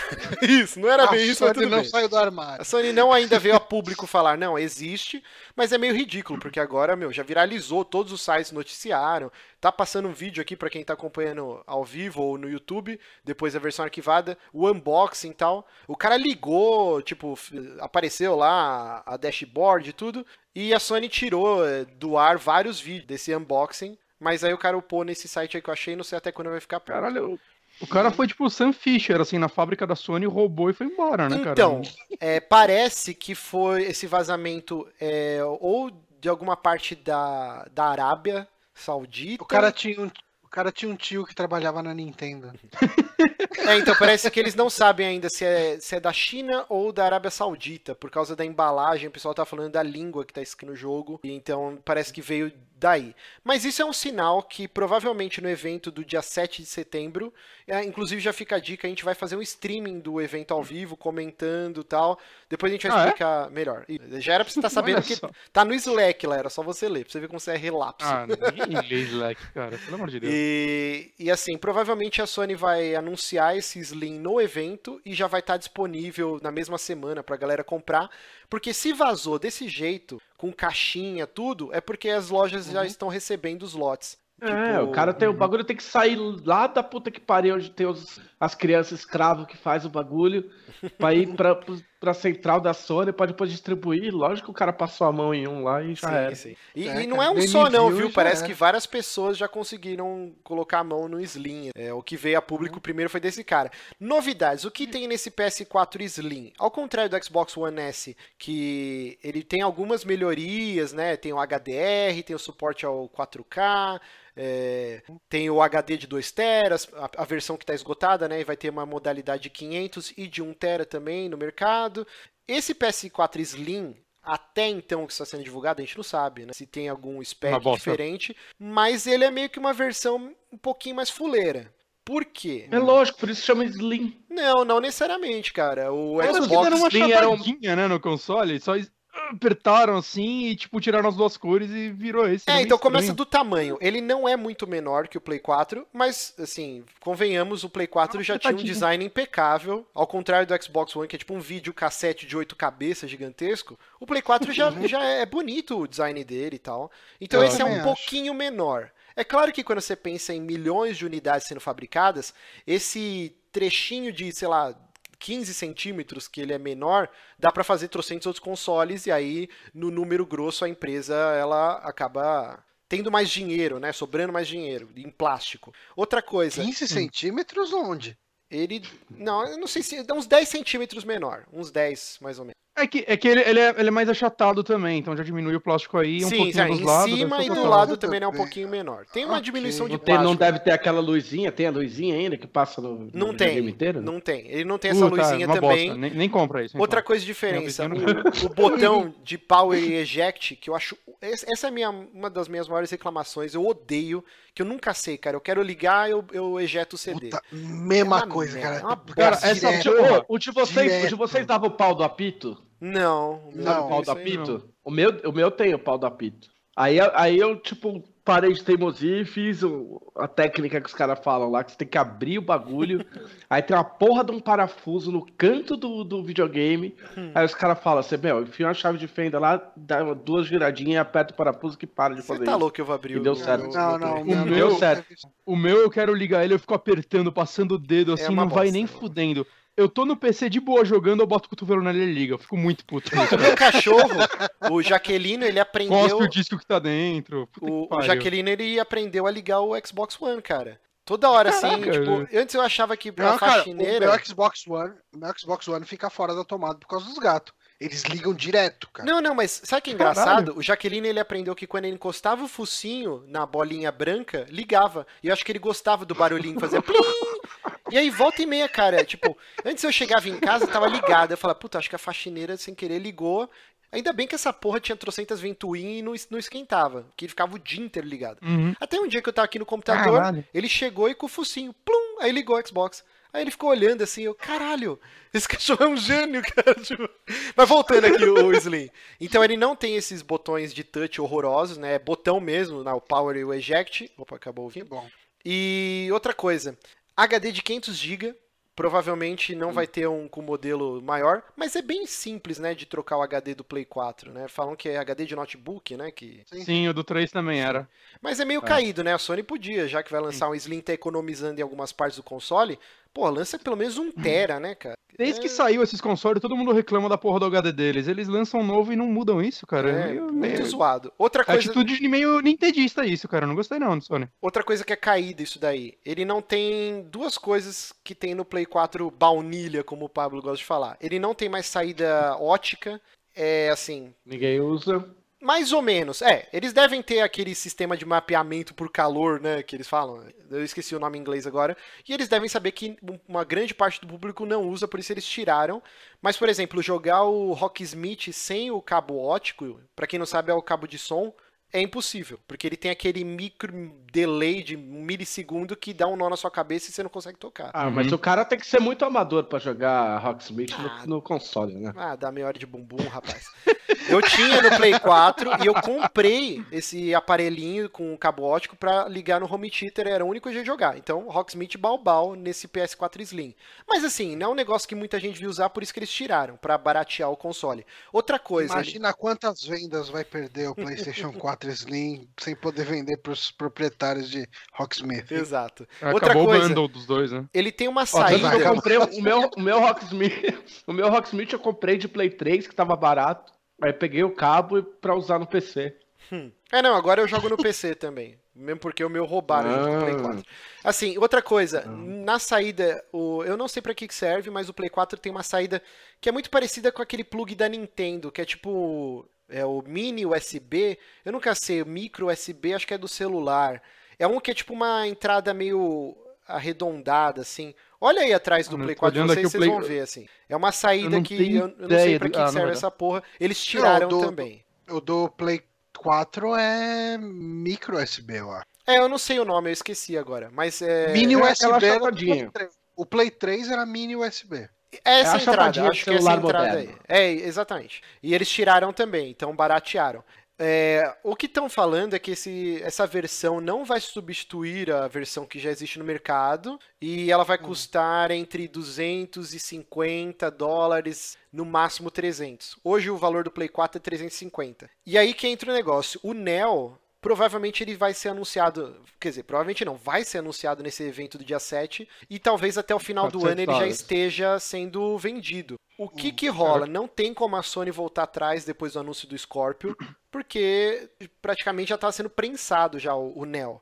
E aí, com esses specs que a Microsoft veio, deve ter dado um nó na cabeça, tanto que os caras, eles nem falaram um pio, né? O Andrew Hauser falou, não, tal, a gente preferiu não falar na, na, na E3, vamos falar mais pra frente e tal. Ainda bem. Sim, porque, meu, imagina, tipo, a Microsoft vem 6 teraflops, o cara é 4, aí eles falam, ó, oh, o nosso é bem inferior. Tipo, não dá, e não dá pra Eu Sony... amo como o teraflop é o novo bit, né, cara? É, muito legal isso. Exato. Quem sabe o que porra é essa? Que... É, isso que eu ia falar, serve pra alguma coisa essa bosta? Claro que serve, porra, é um salto gigante de qualidade gráfica. Não, você, você, você é uma vaquinha Vaquinha de presépio da Microsoft. Não sou, velho. Quer dizer, eu sou assim, sou assim, se for. Eu não poderia definir melhor. O, o Márcio só falta um sininho escrito Microsoft no, no pescoço. Eu tô é, seus você, você, é, você é filho do trem do hype. Vamos voltar aqui o Play 4. Outra mudança, vai ter uma nova versão do DualShock. O que que eles acrescentaram? Agora, além daquela barrinha azul, que azul não, né? Azul é o default, mas de cor. A, a, barrinha de luz vai ter uma junto do touch do desse, desse bagulhinho aqui, ó, que eu não sei o nome. Agora ele vai ter um feixe de luz aqui também. Touchpad? É o touchpad. Não sei para que vai servir, mas vai ter isso e vai vir junto com, é, com o Slim. É legal porque assim a luz ali no, no, no, controle do PlayStation ela muda de cor direto, dependendo do jogo. Tipo, Sim. Destiny, ela indica mais ou menos tipo o seu nível de escudo e tal. Só que você não consegue enxergar, porque a luz está mirada para baixo. Sim. E, e tipo é. assim, ok, é, é lógico que você não fica olhando pro controle enquanto você tá jogando. Mas existe uma coisa Essa que. Porra não é um Wii U. Existe uma coisa que o Bonatti não tem, que se chama visão periférica, que você consegue. Eu, tenho. eu não tenho a central, caralho.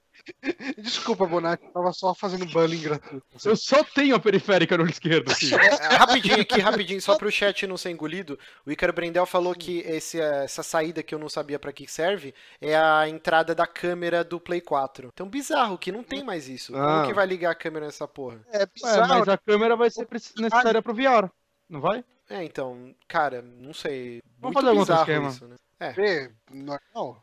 É isso, né? Todo mundo parou de falar, o Johnny começou a beber e... é isso. Então, esse é o PS4 Slim, a gente não sabe o valor, tal, tal, tal. Eu não sei, cara, o que pensar dessa porra. Porque a Sony, ela tá meio que entrando na jogada da Nintendo antiga, né? Vamos esperar que a Nintendo melhore. Mas assim, não é muito console ao mesmo tempo, por exemplo, tem o Play 4 baunilha, aí vai ter o PS4 Slim, aí vai ter o PS4 Neo, e provavelmente em breve eles vão anunciar um outro para bater de frente com o Scorpio. São muitas não. versões de console não. ao mesmo tempo. O Xbox vão ter três. Eu não vou anunciar outro. Eu não acho também eu não tão vou cedo. anunciar outro. É, eu não sei, cara. Eu, eu duvido que ela mantenha o Play 4, tipo, o normal depois do lançamento do Slim. Por mais que ela tenha falado que vai manter, Hum. É, eu também. É, então ela, ela, ela foi categórica. Caralho, ela falou acabou. que ia manter. Pode ser. Só que aí é, a gente. Mas, e, e, o lance que você chegou a citar do Play 4 Neo, né? Ser, uh, ter o hardware inferior ao, ao Scorpio, eu acho que a Sony não vai fazer nada a respeito, não, cara. Porque a gente já teve casos passados de que o hardware inferior bateu em vendas o, o, o hardware superior. Eu como é acho é o que... caso do Play 2, por exemplo, que o Play 2 bateu o Xbox hum. One, desculpa, o Xbox primeiro. É, o primeiro, e, né? o, e o GameCube. GameCube. que eram dois consoles melhores que ele, uhum. mas uhum. bateu porque tinha uma base Você... melhor de jogos, e eu acho que o Play 4 se segura nos jogos, tipo, ele não precisa se preocupar. É, se você considerar o Wii da mesma geração que os outros dois, que, que eu considero, é... eu acho que desde pelo menos o Play 1, o console mais fraco ganhou todas as gerações. Ah, ganhou naquela, eu não sei, né, não, não, não, tem, duas, ó, tem duas coisas. Tem duas coisas. Primeiro, a base instalada de PlayStation é tipo do tamanho do mundo, tá ligado? Tipo, é gigante. Uhum. Beleza. Segundo, se o Scorpion vai sair, beleza, é... Ah, o negócio tem não sei o que lá, teraflops e o caralho é 4. Porém, o cara cansou de falar na E3, falou assim, ninguém vai ser deixado para trás. Se você tem um Xbox One, você vai jogar a mesma coisa. Ou seja, essa porra vai ficar segurando, tipo, atrasando a vida dos joguinhos Não que vai. quer ser mais fodão. Não vai, sabe? E outra coisa, outra coisa, outro di- hoje em dia, cara, tipo assim, todo mundo faz multiplataforma, tipo, incluindo PC. E tipo, e ninguém mais quer fazer aqueles jogos do tipo que você tem que comprar um computador da NASA pra rodar, porque não interessa pra ninguém. Então, pra ficar soltando indie com os, com os bonecos pixelados do caralho, filha da puta, Metroidvania, tipo, não vai adiantar merda nenhuma esses teraflop enfiando o rabo. Não, calma, calma. Vamos lá. É bem verdade. A gente bem tem que verdade. Eu acho que um botar- jogo ou outro, no máximo, vai fazer uma grande diferença. Não, os jogos da casa, talvez, os jogos da própria Microsoft, os caras podem puxar, mas também não pode puxar muito por causa do PC. Tipo assim, não, não- ninguém mais Mas quer isso- chutar isso é coisa- lá cara, do alto, cara. Isso é uma estratégia da Sony que dá muito certo. Tipo, o Play 3, tipo, o Play 3 ele se recuperou do meio pro fim da geração passada. Mas o Play 3 ele tinha um negócio que era muito engraçado, que os multiplataformas geralmente eram um pouquinho mais cagado nele. Mas os first party, cara, tipo, você bota um Uncharted 2 do lado de qualquer jogo proprietário da Microsoft, o Uncharted 2 dá um pau em gráfico, cara. Tipo, Uhum. E eu acho que era uma, foi uma estratégia muito interessante, assim. de- É uma corrida, Mas só- é- né, Cara, sim. é só, é só você ver, é só você ver o Overwatch, que roda em qualquer caixa de fósforo aí. Não, mas calma, É, calma. mas aí gente. é a estratégia, a estratégia, a estratégia típica Blizzard, né, cara? A Blizzard Uhum. faz o jogo pra rodar em qualquer Sim, ratoeira mas e é, vender mas é o que eu tô falando. E Você acha que o cara quer fazer. né? Você acha que o cara quer fazer um Gears of War, tipo, meu, ah, multiplayer, tipo, e esporte, o caralho, e tipo, pra meia dúzia de cara que tem dinheiro jogar no PC? Não, calma, Teresa. Não é bem Ó, assim. eu, eu tô querendo. A, a minha placa, a minha placa é uma, é uma Radeon 7950. Eu tô com fogo no cu pra trocar essa porra dessa placa já faz uma cara. E eu não consigo trocar porque não precisa trocar. Não, Toda vez então- que eu vou falar então, com alguém, eu falo assim, não, Calma, sua placa calma. aguenta pra caralho. Então, deixa eu, deixa eu te falar.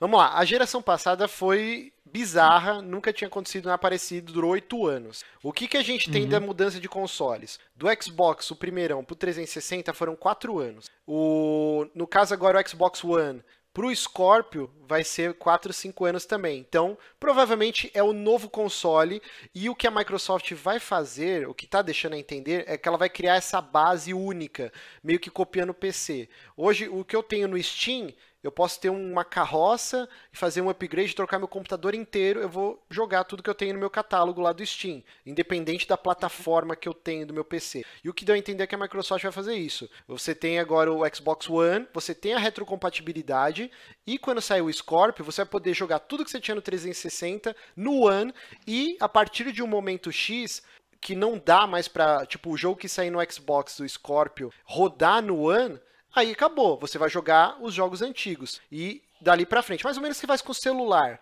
Hoje você tem, sei lá, o Android, seu celular vai ter o Android 6, sei lá. E aí você está jogando os jogos velhos. Quando chegar um jogo que precisa do Android 7 e o meu celular não roda mais, acabou, vou ter que trocar o celular. É o que dá a entender que vai acontecer. Isso. Então, exato. Porque não funciona. Pergunta Exato. pra Nintendo. Pergunta pra Nintendo, quando o Nintendo A novo lá que Nintendo- tem. Quantas, quantas vezes o pessoal comprou Mario, Nintendo- Metroid? Todo console que ela lança tem Cara, que comprar não, de novo. mas a, a Nintendo, a Nintendo lançou esse, esse novo 3DS, que acho que tem dois jogos só que só rodam nesse novo 3DS. É bem ligado? por aí. Tipo assim, foda-se, ninguém vai ficar comprando essa merda pra jogar dois jogos, tá ligado? Mas a Nintendo sentiu É backlash portátil disso, fun- cara. Portátil funciona ainda um pouco diferente, acho, o mercado de portátil. né? É, é normal a gente ter. O DS teve uma porrada de versão, só que no Japão o povo compra tudo porque, sei lá, compra um chinelo e leva um DS de brinde, eu não sei como funciona. Mas, saca, é, é um pouco mais comum. E porque também acho que portátil com o tempo, sei lá, a bateria vai arriando, uma porrada de coisa vai acontecendo, você pode dar um risco na tela e. Eu, no meu caso, por exemplo, o meu DS era aquela versão minúscula lá, o meu 3DS, o menor. Aí quando saiu o maior, eu, putz, não vale a pena trocar só por causa do tamanho da tela. Quando saiu o New, já valeu a pena pra mim, por exemplo. Que, ah, eu vou ter uns botões a mais, vai ter um processador um pouco melhor e finalmente eu vou jogar na tela grande, saca? Eu acho que ela acaba dando certo, assim. Eu acho que, lá, E- pelo que eu vi, ele não vendeu tão mal, ele. E, e assim, Trevisan, você tá falando, ó, o New, provavelmente a Sony vai lançar com o objetivo de uma experiência melhor pro PlayStation VR. Provavelmente, Sim, assim, não vai rodar tão bem os jogos tanto no Slim quanto no baunilha, né? E o New, e o New é para isso. É, é, nítido que é para isso. Que ele vai ter uma GPU mais parruda. Só que a Sony, ela vai ter que contra-atacar o Scorpio. Aí você falou, ah, para os bonecos pixelados. Não, cara. O VR vai vir com tudo. Essa porra tem muita empresa investindo pesado. Tem muita soft house, tipo, do primeiro escalão, investindo rios de dinheiro, tipo, nessa porra. Isso vai ser o futuro dos jogos. Não vai dar errado. Não vai ser o Virtual Boy, Mas tá ligado? eu, eu, eu Tipo, sinto, mas eu sinto tipo que Kinect? Sony- Não, é, É tipo é outra coisa, Não. não, cara. Eu, O- o mas Scorpio, ela só vai ter que não precisa. Pera aí, fala um por vez, sinto- pelo amor de Deus. que foi, Ah, Johnny? Johnny. Eu, eu sinto que a Sony não precisa ir atrás. Assim, a Microsoft está atrás na corrida. Então, assim, a Sony não precisa fazer uma medição de peru absurda para lançar o, o, o Neo. Ela vai lançar o que o VR dela precisar. Uhum. Então, ela não precisa fazer uma mega especificação de hardware. Ela precisa fazer uma suficiente para o VR rodar legal. E, e tá Ela- ok isso. Tipo, ela não precisa conquistar público. Você acha Ela que a partir do momento que o Scorpio sair pra vender, a Sony não vai contra... vai, não vai Só se o? Scorpio for um sucesso. Só se o Scorpio for um sucesso. Isso daí não dá que pra eu ter certeza duvido. Agora. Cara, se o Scorpio Eu- vier com retrocompatibilidade de 360 e do One, e assim, é, 6 teraflops que a gente tá falando ele é um aí, Xbox One, teoricamente. Ele é, um- é, ele é Então, um Xbox Não One, vai mas ser. retrocompatível. Não, vai mas ser. é, mas é. não vai ser. Mas sabe qual que é o É, problema? Não, mas o é, problema é o que foi dito, cara. Mas não vai ser, É, vai ser o um- uma nova plataforma. Pode Aí apostar é nisso, o cara. palpite. Eles falaram O isso problema é que agora. você vira, você vira, você vira escravo de plataforma hoje em dia, cara. Tipo assim, você tá falando de ah, novos consumidores de videogame. Aí beleza, pode ser que o cara prefira. Tipo, você não tem videogame nenhum. E tipo, ah, nossa, o, o Scorpio é muito fodão. Ah, beleza. Agora, tipo, eu que tenho meu Play 4, tipo, eu não vou vender meu Play 4 pra comprar uma porra dessa por causa de dos Não, eu sei, aí do Mas o caralho. que a Microsoft Entendeu? tá fazendo Mas, é, mas é, isso que é o ponto, cara. segurar Mas o que é o consumidor de dela. ganhar ou perder. Mas que o cara não vai largar mão. Quando você troca de plataforma, você sempre pesa isso. Porra, eu tenho um monte de jogo nesse console aqui. Se eu puder continuar jogando eles nessa nova plataforma mais potente, eu vou pegar essa plataforma. E por isso que eu acho Eu que eles que o vão cara que postar... pesava isso já fez Não, isso, isso- no isso começo da conta geração pra quem- atual. É, isso conta pra quem tem o Xbox One, quem tem o Xbox 360, não pra quem tem o PlayStation. Sim, sim. Uhum. Mas aí que, que Agora rola o então... interesse é do, do, do cara é roubar o cliente da outra. Mas aí que rola outra notícia então que a gente vai dar agora, que a PS Now, vou colocar aqui. Johnny, puxa a matéria pra mim aqui, só enquanto eu vou. Você tá exigindo demais de um rapaz bêbado. Ninguém mandou beber durante a A gravação. PS Now vai ser Seja lançada pra. PC também. Aí, ó, o Bonatti puxou. Então vamos lá, manda bala aí, a Bonatti. PS Now vai ser lançada pra a PS Now vai ser lançada pra PC agora. Hum. É, E E, eu cara- acho que até demorou, cara. Eu achei que isso fosse ser lançado desde o começo da PS Now, sabe? É o que mais faz sentido, tipo, você ampliar a marca com um cara que não tem um PlayStation. Porque assim, a PS Now essencialmente é o streaming de jogos de Play 1, Play 2 e Play 3, né? Eu acho que tá as três plataformas até agora, ou não? eu acho que sim. Play E- 2 e Play 3 eu sei que é, o Play 1 eu não tenho Eu- certeza. Eu acho que sei. nada faz mais sentido do que, a, da- do que a PlayStation Now ser lançada em dispositivos que não sejam PlayStation. Porque assim, eu tenho o Play 4, ó, que ótimo, eu posso contratar um serviço para jogar jogos de gerações passadas. Ou eu tenho um PC e de repente eu posso jogar jogos de PlayStation nele. Me parece muito mais atraente você ter isso no PC. Mas, mas vamos explicar Sim, então pra quem não sabe o que, que é a PS Now. PS Now, a Sony lá atrás comprou a Gaikai, que era uma empresa de internet, de- desse lance de banda, de streaming, tal, tal, tal. Eles compraram e aí eles criaram a PS Now, que é um streaming de jogos. Então, você não precisa ter o hardware na sua casa, é, tudo que tá rolando tá sendo rodado num mainframe lá no computador, lá na puta que pariu, e você com uma latência dependendo da sua conexão, tá jogando na sua casa. Tirem o cavalinho da chuva, que isso não Brasileira, vai rolar no. Brasil, já falaram. Nem, nem existe é, ideia da Internet Sony pra isso. trazer isso pra cá. Não, existe internet, existe. Por exemplo, a Pra- conexão pra que a gente eu tem que não, aqui dá, dá pra rodar de boa. Se existissem Eu- servidores no Brasil. Isso você não tá entendendo. Eu, eu- eu o acho o especificado assim é lá ser nos Estados. Unidos e no Reino Unido, vai começar primeiro no Reino Unido, depois vem para os Estados Unidos. É que conexão mínima de 15 megas, se eu não me engano. Todo mundo aqui tem mais que. O problema é que a gente não tem servidor aqui no Brasil. Então, independente da sua conexão, a latência fica muito zoada. Você vai mandar o boneco pular, depois de 3 segundos ele vai pular. Não, ele não- funcionar. Mas lá deixa. eles também. Mas lá eles também entrar. Eu fui tentar testar uma vez. Sim, porque Ah, não, é? é, não- eles não É, deixam e aí ele já entrar. fala, fala assim. Aí você clica lá e ele fala, brother, nem vem. Brother, Oh. desencana. Não, mas é, tipo, pô, fica na moral aí que, tipo, não vai rolar, tá ligado? Aí eu nunca mais tentei. Estados Unidos e Reino Unido eles também entregam só 10% né, da velocidade. Tem, tem diferença nisso aí também. Não, Cara, mas negócio e- e 10% mesmo Hoje em, assim- dia, hoje em dia é meio difícil. Até no Brasil, cara. Por, mais, por pior que seja nessa internet, é difícil a gente tá com 10% da velocidade. Eu, assim, 90% do tempo eu tô com velocidade full no, no meu e eu tô com a net, cara, que, que é a net. É, bom, esse streaming aqui tá rolando em 1080p liso. Cara, eu não posso reclamar da minha internet, é net Ah. também. É, não, mas o é uma que- coisa, é que mesmo lá com o servidor lá e tudo mais, pelo que eu vi, é existe ainda uma latência que, por exemplo, vai jogar jogo, sei lá, um Street Fighter a gente online, vai ser meio impossível, saca? Porque jogo que exige precisão é, É, não o- funciona O bem que eu até vi hoje é lá. que não tem jogo multiplayer, né? Eu não sei É, se tem tá, nenhum jogo multiplayer. jogo de luta né, mesmo local. streaming. É, eu acho que não tem. Mas assim, então como que Não vai funcionar certo. esse serviço aí? É, ao mesmo tempo que eles vão disponibilizar já nas próximas semanas o PS Now nos computadores, vai lançar um dongle, né? Tipo um pendrivezinho que você coloca no seu computador para poder jogar com o DualShock 4 no PC. Vai custar 25 dólares e é para um controle só. E blá, blá, blá, blá, o que, que mais que eu ia falar? E, e é- e é isso, né? Quanto que é a assinatura dessa birosca? Não. Johnny morreu, dormiu. Amor de Eu, tava acorda, vendo. a-. É que, é que tá rolando uma treta no chat, eu tô lendo. Eu tô Tá, lendo também. Vamos lá, especificações. Cara, vocês estão de parabéns, hein? Vamos lá, especificações. ó. Desculpa, cara, eu tenho um problema com treta, eu adoro elas. Tá, vamos lá. O sistema operacional vai ter que ter um Windows 7 no mínimo, é, 8.1 8.1 ou Windows 10. Processador 3.5 GB a partir do Intel Core i3 ou AMD A10, HD de 300 MB no mínimo, memória 2 GB no mínimo. Aí placa de som, entrada USB, ah lá, conexão mínima de 5 megas, então é menos até do que eu tinha falado que era 15. Só que no, no Brasil não rola porque a gente já falou de servidor.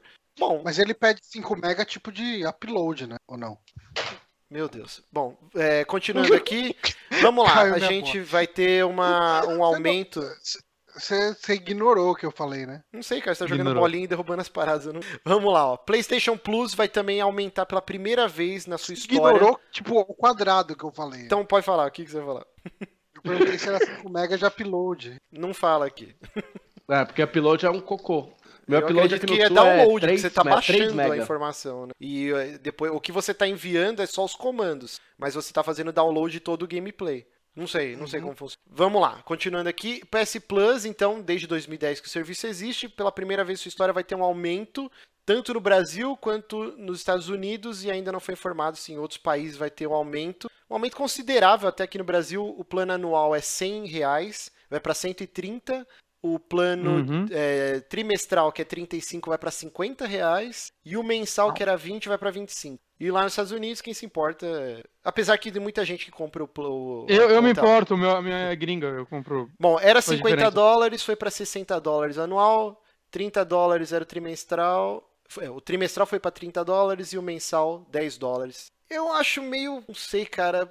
Porque eu acho que a Plus. Apesar dela ter colocado pérolas, tipo o, o Rocket League, puta jogo fenomenal. O, o Fury, que a gente falou esses dias, ah, o Fury, que é um puta jogo legal também. Volta e meia vem algum indie muito bom. Mas, sei lá, cara, eu, Então, realmente. você lembra, da, você lembra da época que você pagava Xbox Live e não ganhava jogo nenhum? E tava de Sim, boa com o serviço? Mas não era esse preço, né? Era 50 dólares. Era. Vaca. 50 dólares.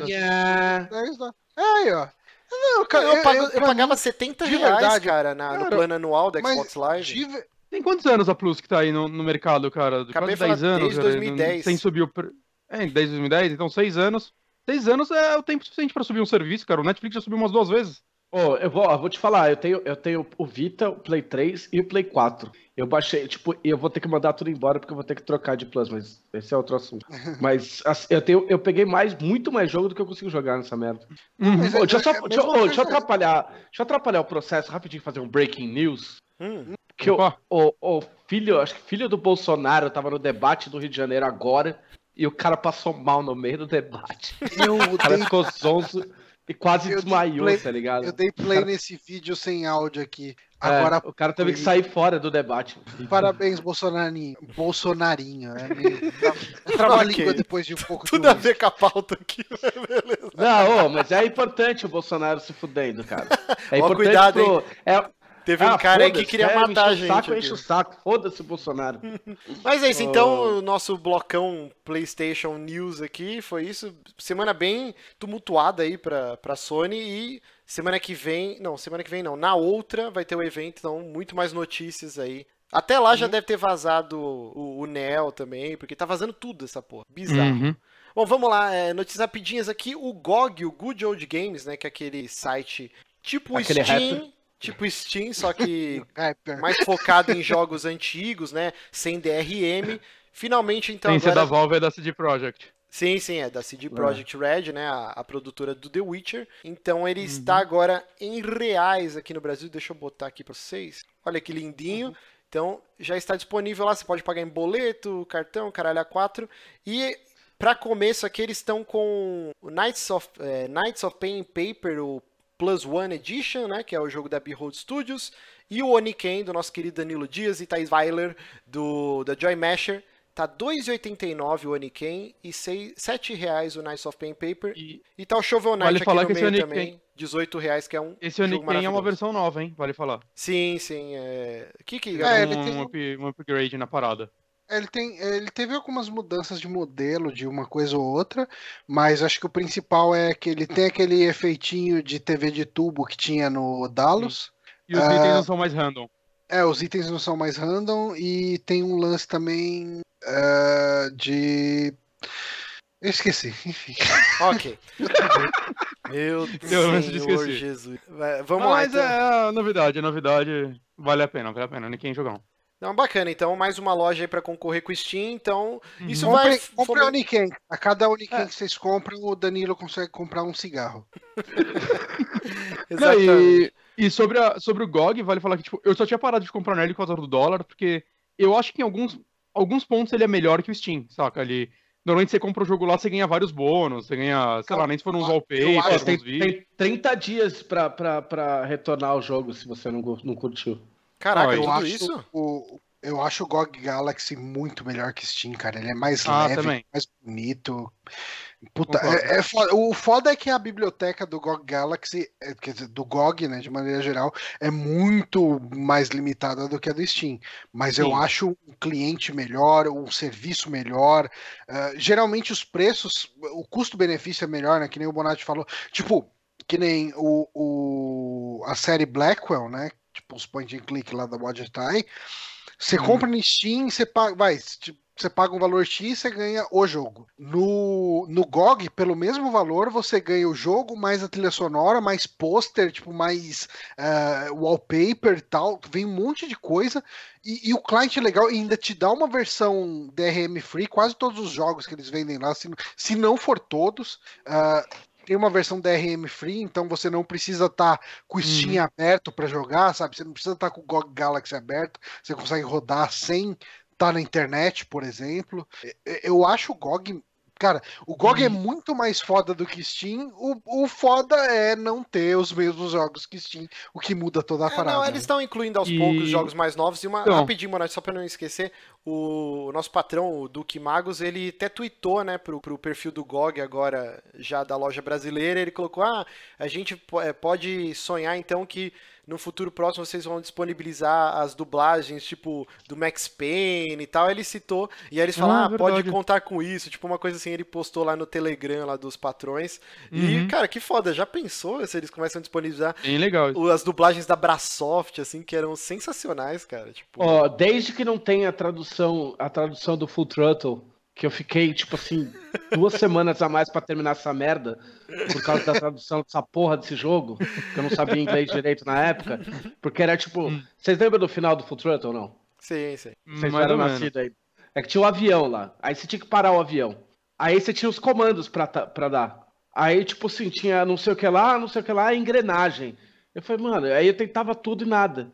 Aí a engrenagem era landing gear, que era o trem de pouso, que era a escolha Hum. óbvia, né? Só que tava engrenagem no texto em português. Hum, carai, que merda. Tá, Meu, merda. pra que, que eu vou usar engrenagem? Cara- Que porra de engrenagem? Engrena... Cara, não faz sentido nenhum. Quem, quem- quem é a pessoa que traduz esse cara? Cara, mas assim, uma coisa que eu quero muito que o GOG tra- traga é. Tinha uma versão que veio com uma CD Expert, qualquer porra dessas, uma revista da revista do CD-ROM, do Prisoner of Ice, que era um point and click ambientado no universo de, Cthulhu. de Lovecraft, né? Cthulhu.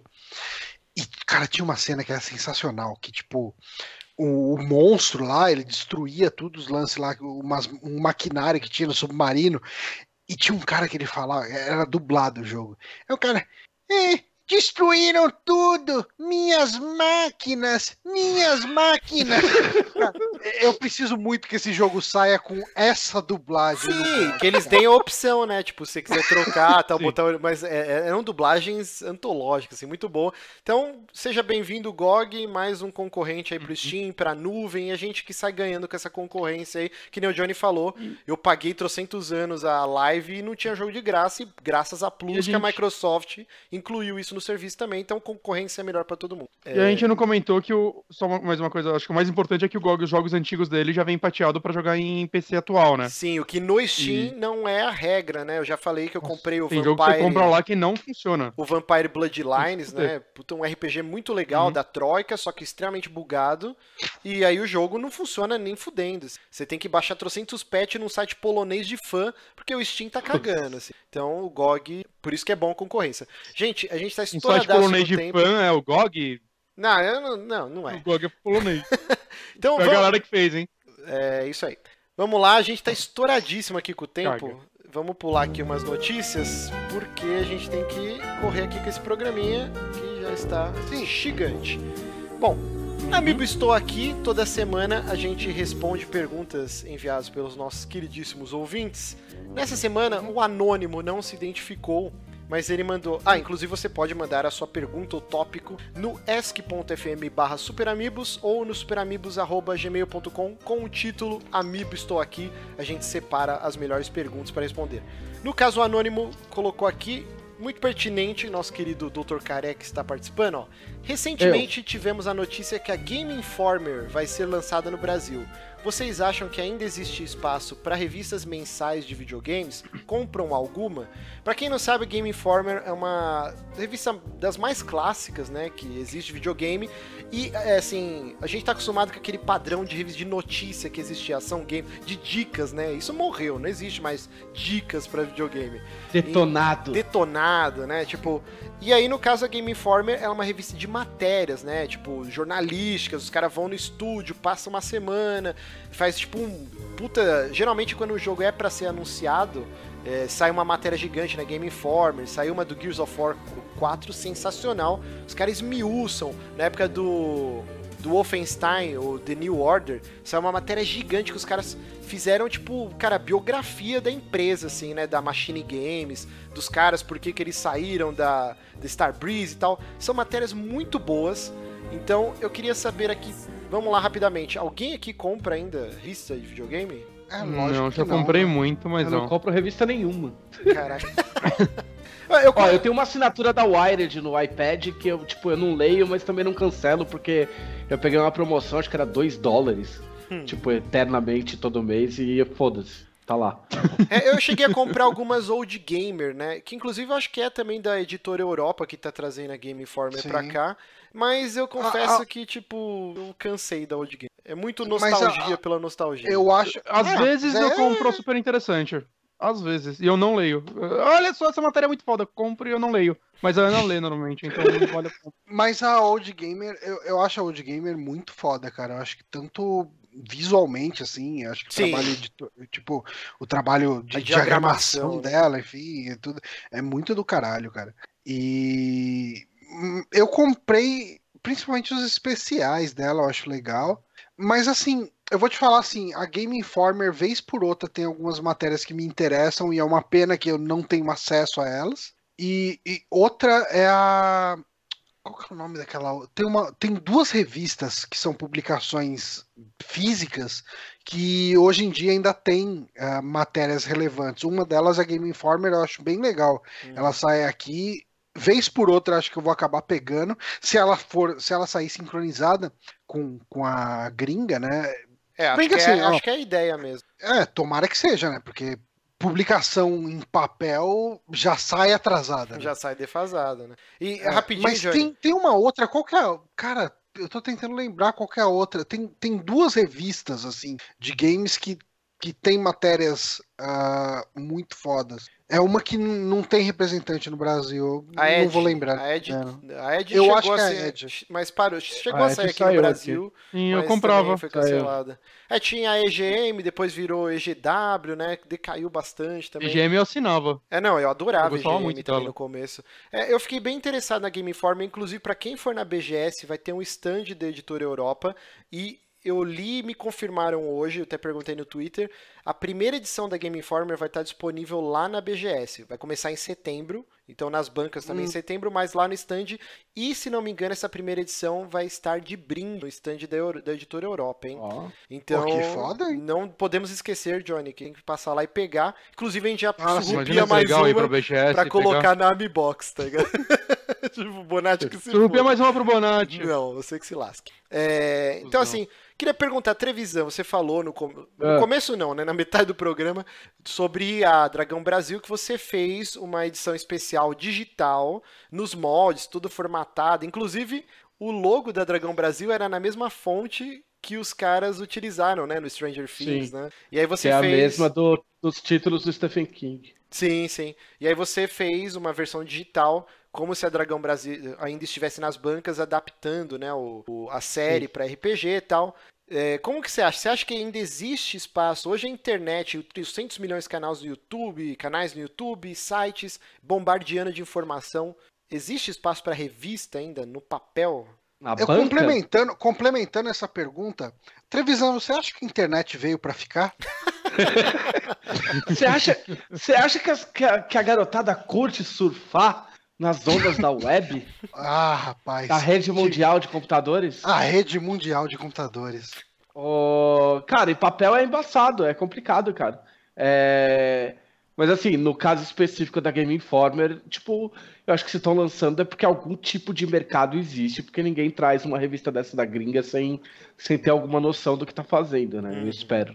É, Se você, se você, se você conseguir superar os problemas técnicos e de produção e etc, tipo, tipo preço do papel, distribuição bugada, banca abarrotada de coisa inútil e etc, é, você ainda assim precisa ter um, você precisa ter um, um conteúdo muito individualizado, muito particular, entendeu? O cara tem que comprar a revista para ler o que você escreve, independente do assunto, né? Independente do, do, do prazo de validade do, do, do- da matéria, saca? Tipo, não dá mais para fazer notícia ou fazer review e o caralho. O tempo que o negócio demora para chegar na banca, o cara já viu os vídeos de youtuber. Sim. O fato é, o fato é você fazer o, como é que você faz o cara querer ler a sua opinião especificamente, É um sabe? conteúdo atemporal, né? É, não, não, não só temporal, mas feito de um jeito que, tipo assim, foda-se o que o, sei lá, o que o Zangado acha do jogo. Eu quero saber o que o Márcio acha. Porque o Márcio sempre faz uma piada no final e ele compara os gráficos com o tamanho de pinto. E eu acho muito engraçado. Então, tipo assim, é. Deus É a Ex. cara do é Márcio mesmo. é, Deus Ex é um pinto de 30 centímetros, curti, tá ligado? Entendeu? Aí se você faz alguma coisa assim, você tem alguma chance, mas, mas Caralho. os obstáculos de, Eu tô, os eu tô obstáculos imaginando a produção- revista, a nota ser tipo, quantos centímetros tem essa piroca? É a nota do jogo. É o pirocômetro. Piro- Piroca gamer, entendeu? Cara, muito Mas bom. sei lá, é, ti- tipo assim, eu, eu não. Eu, se eu tivesse que recomendar alguém ah, pra alguém lançar uma revista em papel na banca, eu não recomendaria. É, então aí já vai outra pergunta. Então, posso tirar o cavalinho da chuva, vocês não pretendem voltar nunca mais com a Dragão Brasil, tanto em papel quanto Não. digital? Não existe? Eu É- não, é- vol- eu não voltaria, eu não voltaria com uma revista na banca. Não, então, mas calma, calma. Então eu vou reformular a pergunta. Depois da É. recepção extremamente calorosa, vocês viram que tem milhões de fãs aí de vocês que estão escondidos lá no matinho, igual pokémons, prestes a É. ser caçados. Não existe uma ideia da Jambô investir num material assim e disponibilizar por uma assinatura digital, um Patreon, ou sei lá. Hoje a internet tem uma gama tão grande de viabilizar projetos, né? E vocês viram que o público existe aí sedento, querendo o conteúdo de vocês. É, tirando o que vocês já produzem, mas a Dragão Brasil especificamente, os direitos estão com vocês? Era da trama, depois passou para talismã? Como que tá o lance? Não, os, os, os, direitos se são, se são da editora cujo nome não menciono. é, assim, numa, numa hipótese de que a gente use qualquer coisa, eles teriam que sair da toca para reclamar. E se eles saírem da toca, eles têm o triplo para pagar para gente. Então eu acho que tipo, eles estão devendo para tanta gente que eu não acho que ninguém vá, vá se mexer. Quanto ao resto da sua pergunta, eu, eu gosto muito de imãs. Isso aqui vocês podem ver que é muito interessante, porque são vários imãs grudados um do outro, muito legal. Qual é o próximo tópico? ok, bom entendedor. Mas é isso então. É, Game Informer, vamos ficar de olho. Eu quero muito ler essa primeira edição e eles estão com uma promoção de assinatura. É importante a gente frisar, né? Não é jabá. É, a gente até quando o Giliard participou aqui, a gente falou desse lance de fazer merchan ou ganhar um jogo, o que, que a gente achava disso. Então, quando rolar algum jabá, espero que role, porque a gente precisa pagar as contas do site, a gente vai avisar, mas não é jabá. Eu tô cansado de falar que isso aqui não é monetizado. é, eu não então. tô sendo pago para falar bem disso, não. Eu quero ser pago para falar disso bem ou mal. Não, não. Eu quero que, que, a, que empresas olhem o nosso conteúdo e falem, ó, oh, acho legal e acho que dá pra gente eh, fazer alguma ação com esses caras. Então, e quando acontecer isso, eu espero que aconteça, porque é um crescimento do site, a gente vai avisar, ó, oh, isso é um oferecimento de tal. Não é o caso, a gente não está ganhando nada da Game Informer, da editora Europa. É porque a gente é consumidor, eu quero muito ler essa primeira edição. Se eu gostar, tá uma promoção de assinatura anual, eu vou assinar por um ano e ver qual é que é. Porque, cara, realmente não existe mais esse tipo de material, que é uhum. raro. Assim. Então, bacana. Eu já ganhei dinheiro do, dinheiro do Twitter fazendo, fazendo ações. Olha só. A última vez que a gente ganhou foi do Tic Tac. Porque, porque o Tic-Tac o Tic -tac lançou um, um, sabor chamado Tormenta. E aí a gente fez, fez ações era vermelho. no Twitter. Era vermelho? Não era, pior que não era, era azul. Tomar no cu. Mas que a gente que é azul ignorar essa. Na, na Tormenta. Vamos lá, então é isso, Também gente. Não. Programa gigantesco. Queria agradecer muitíssimo, cara, a presença do Trevisan. Eu já falei aqui, já babei o ovo dele, falei, um dos heróis nerds meus, tal, tô aqui por causa dele.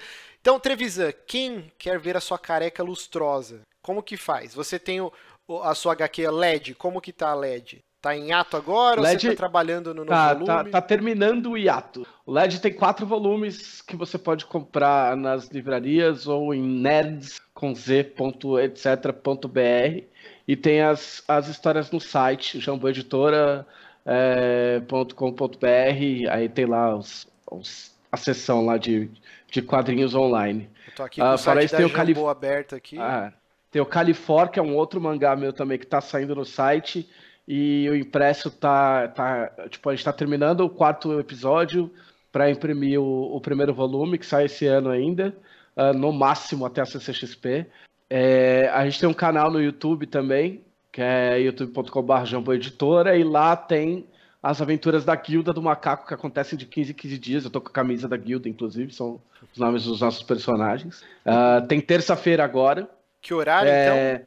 É 8 e meia. 8 e meia da noite, terça-feira que vem, e aí de 15 em 15 dias. Quem que tá jogando? É, é você, o Caçaro? Então, quem, quem tá mestrando é o Guilherme Deisvalde, que é autor de Tormenta e, e dono da, da Jambô e editor-chefe. Uhum. E aí joga os outros autores. Eu, o Rogério Saladino, o Marcelo Caçaro, Gustavo Brauner e o Leonel Caldela, direto da Alemanha, onde a internet é uma bosta.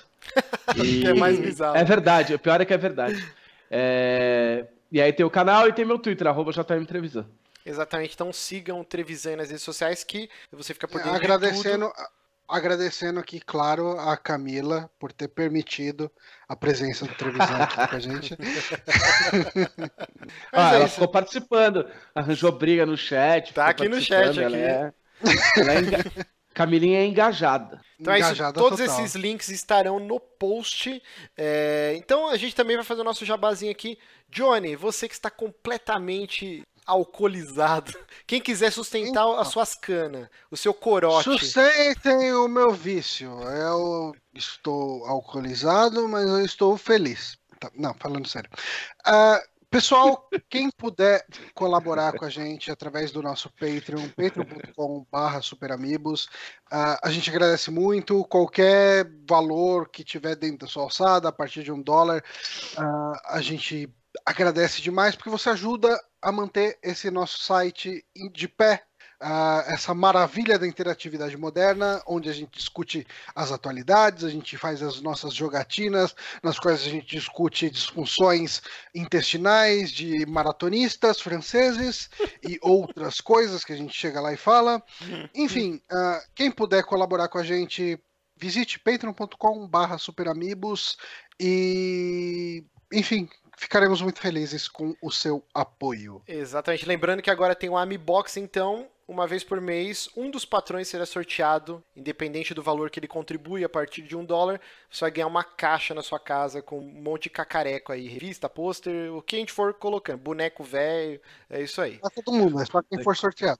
É, só um sorteado por mês. Então vire patrão a partir de agora. Se inscreva no canal, a mesma papagaiada de sempre. Gente, um beijo, vamos ficando por aqui. Trevisan, um beijo na sua careca. Valeu. Um beijo, Camila. Abraço. Muito obrigado por ceder seu marido até essa hora. E vamos ficando por aqui então. E até semana que vem. Ah, eu e o Johnny estaremos na BGS quinta-feira. Mas aí. É, dia é. da imprensa. Então. É o dia da imprensa. E eu vou estar lá todos os dias. É. Vamos, tiraremos fotos com eu, eu vou ficar em casa tentando descobrir se eu vejo VR ou não até hoje. Assim. Exatamente. então, semana que vem, saque especial BGS. Um beijo, vamos ficando por aqui. Tchau! Mother!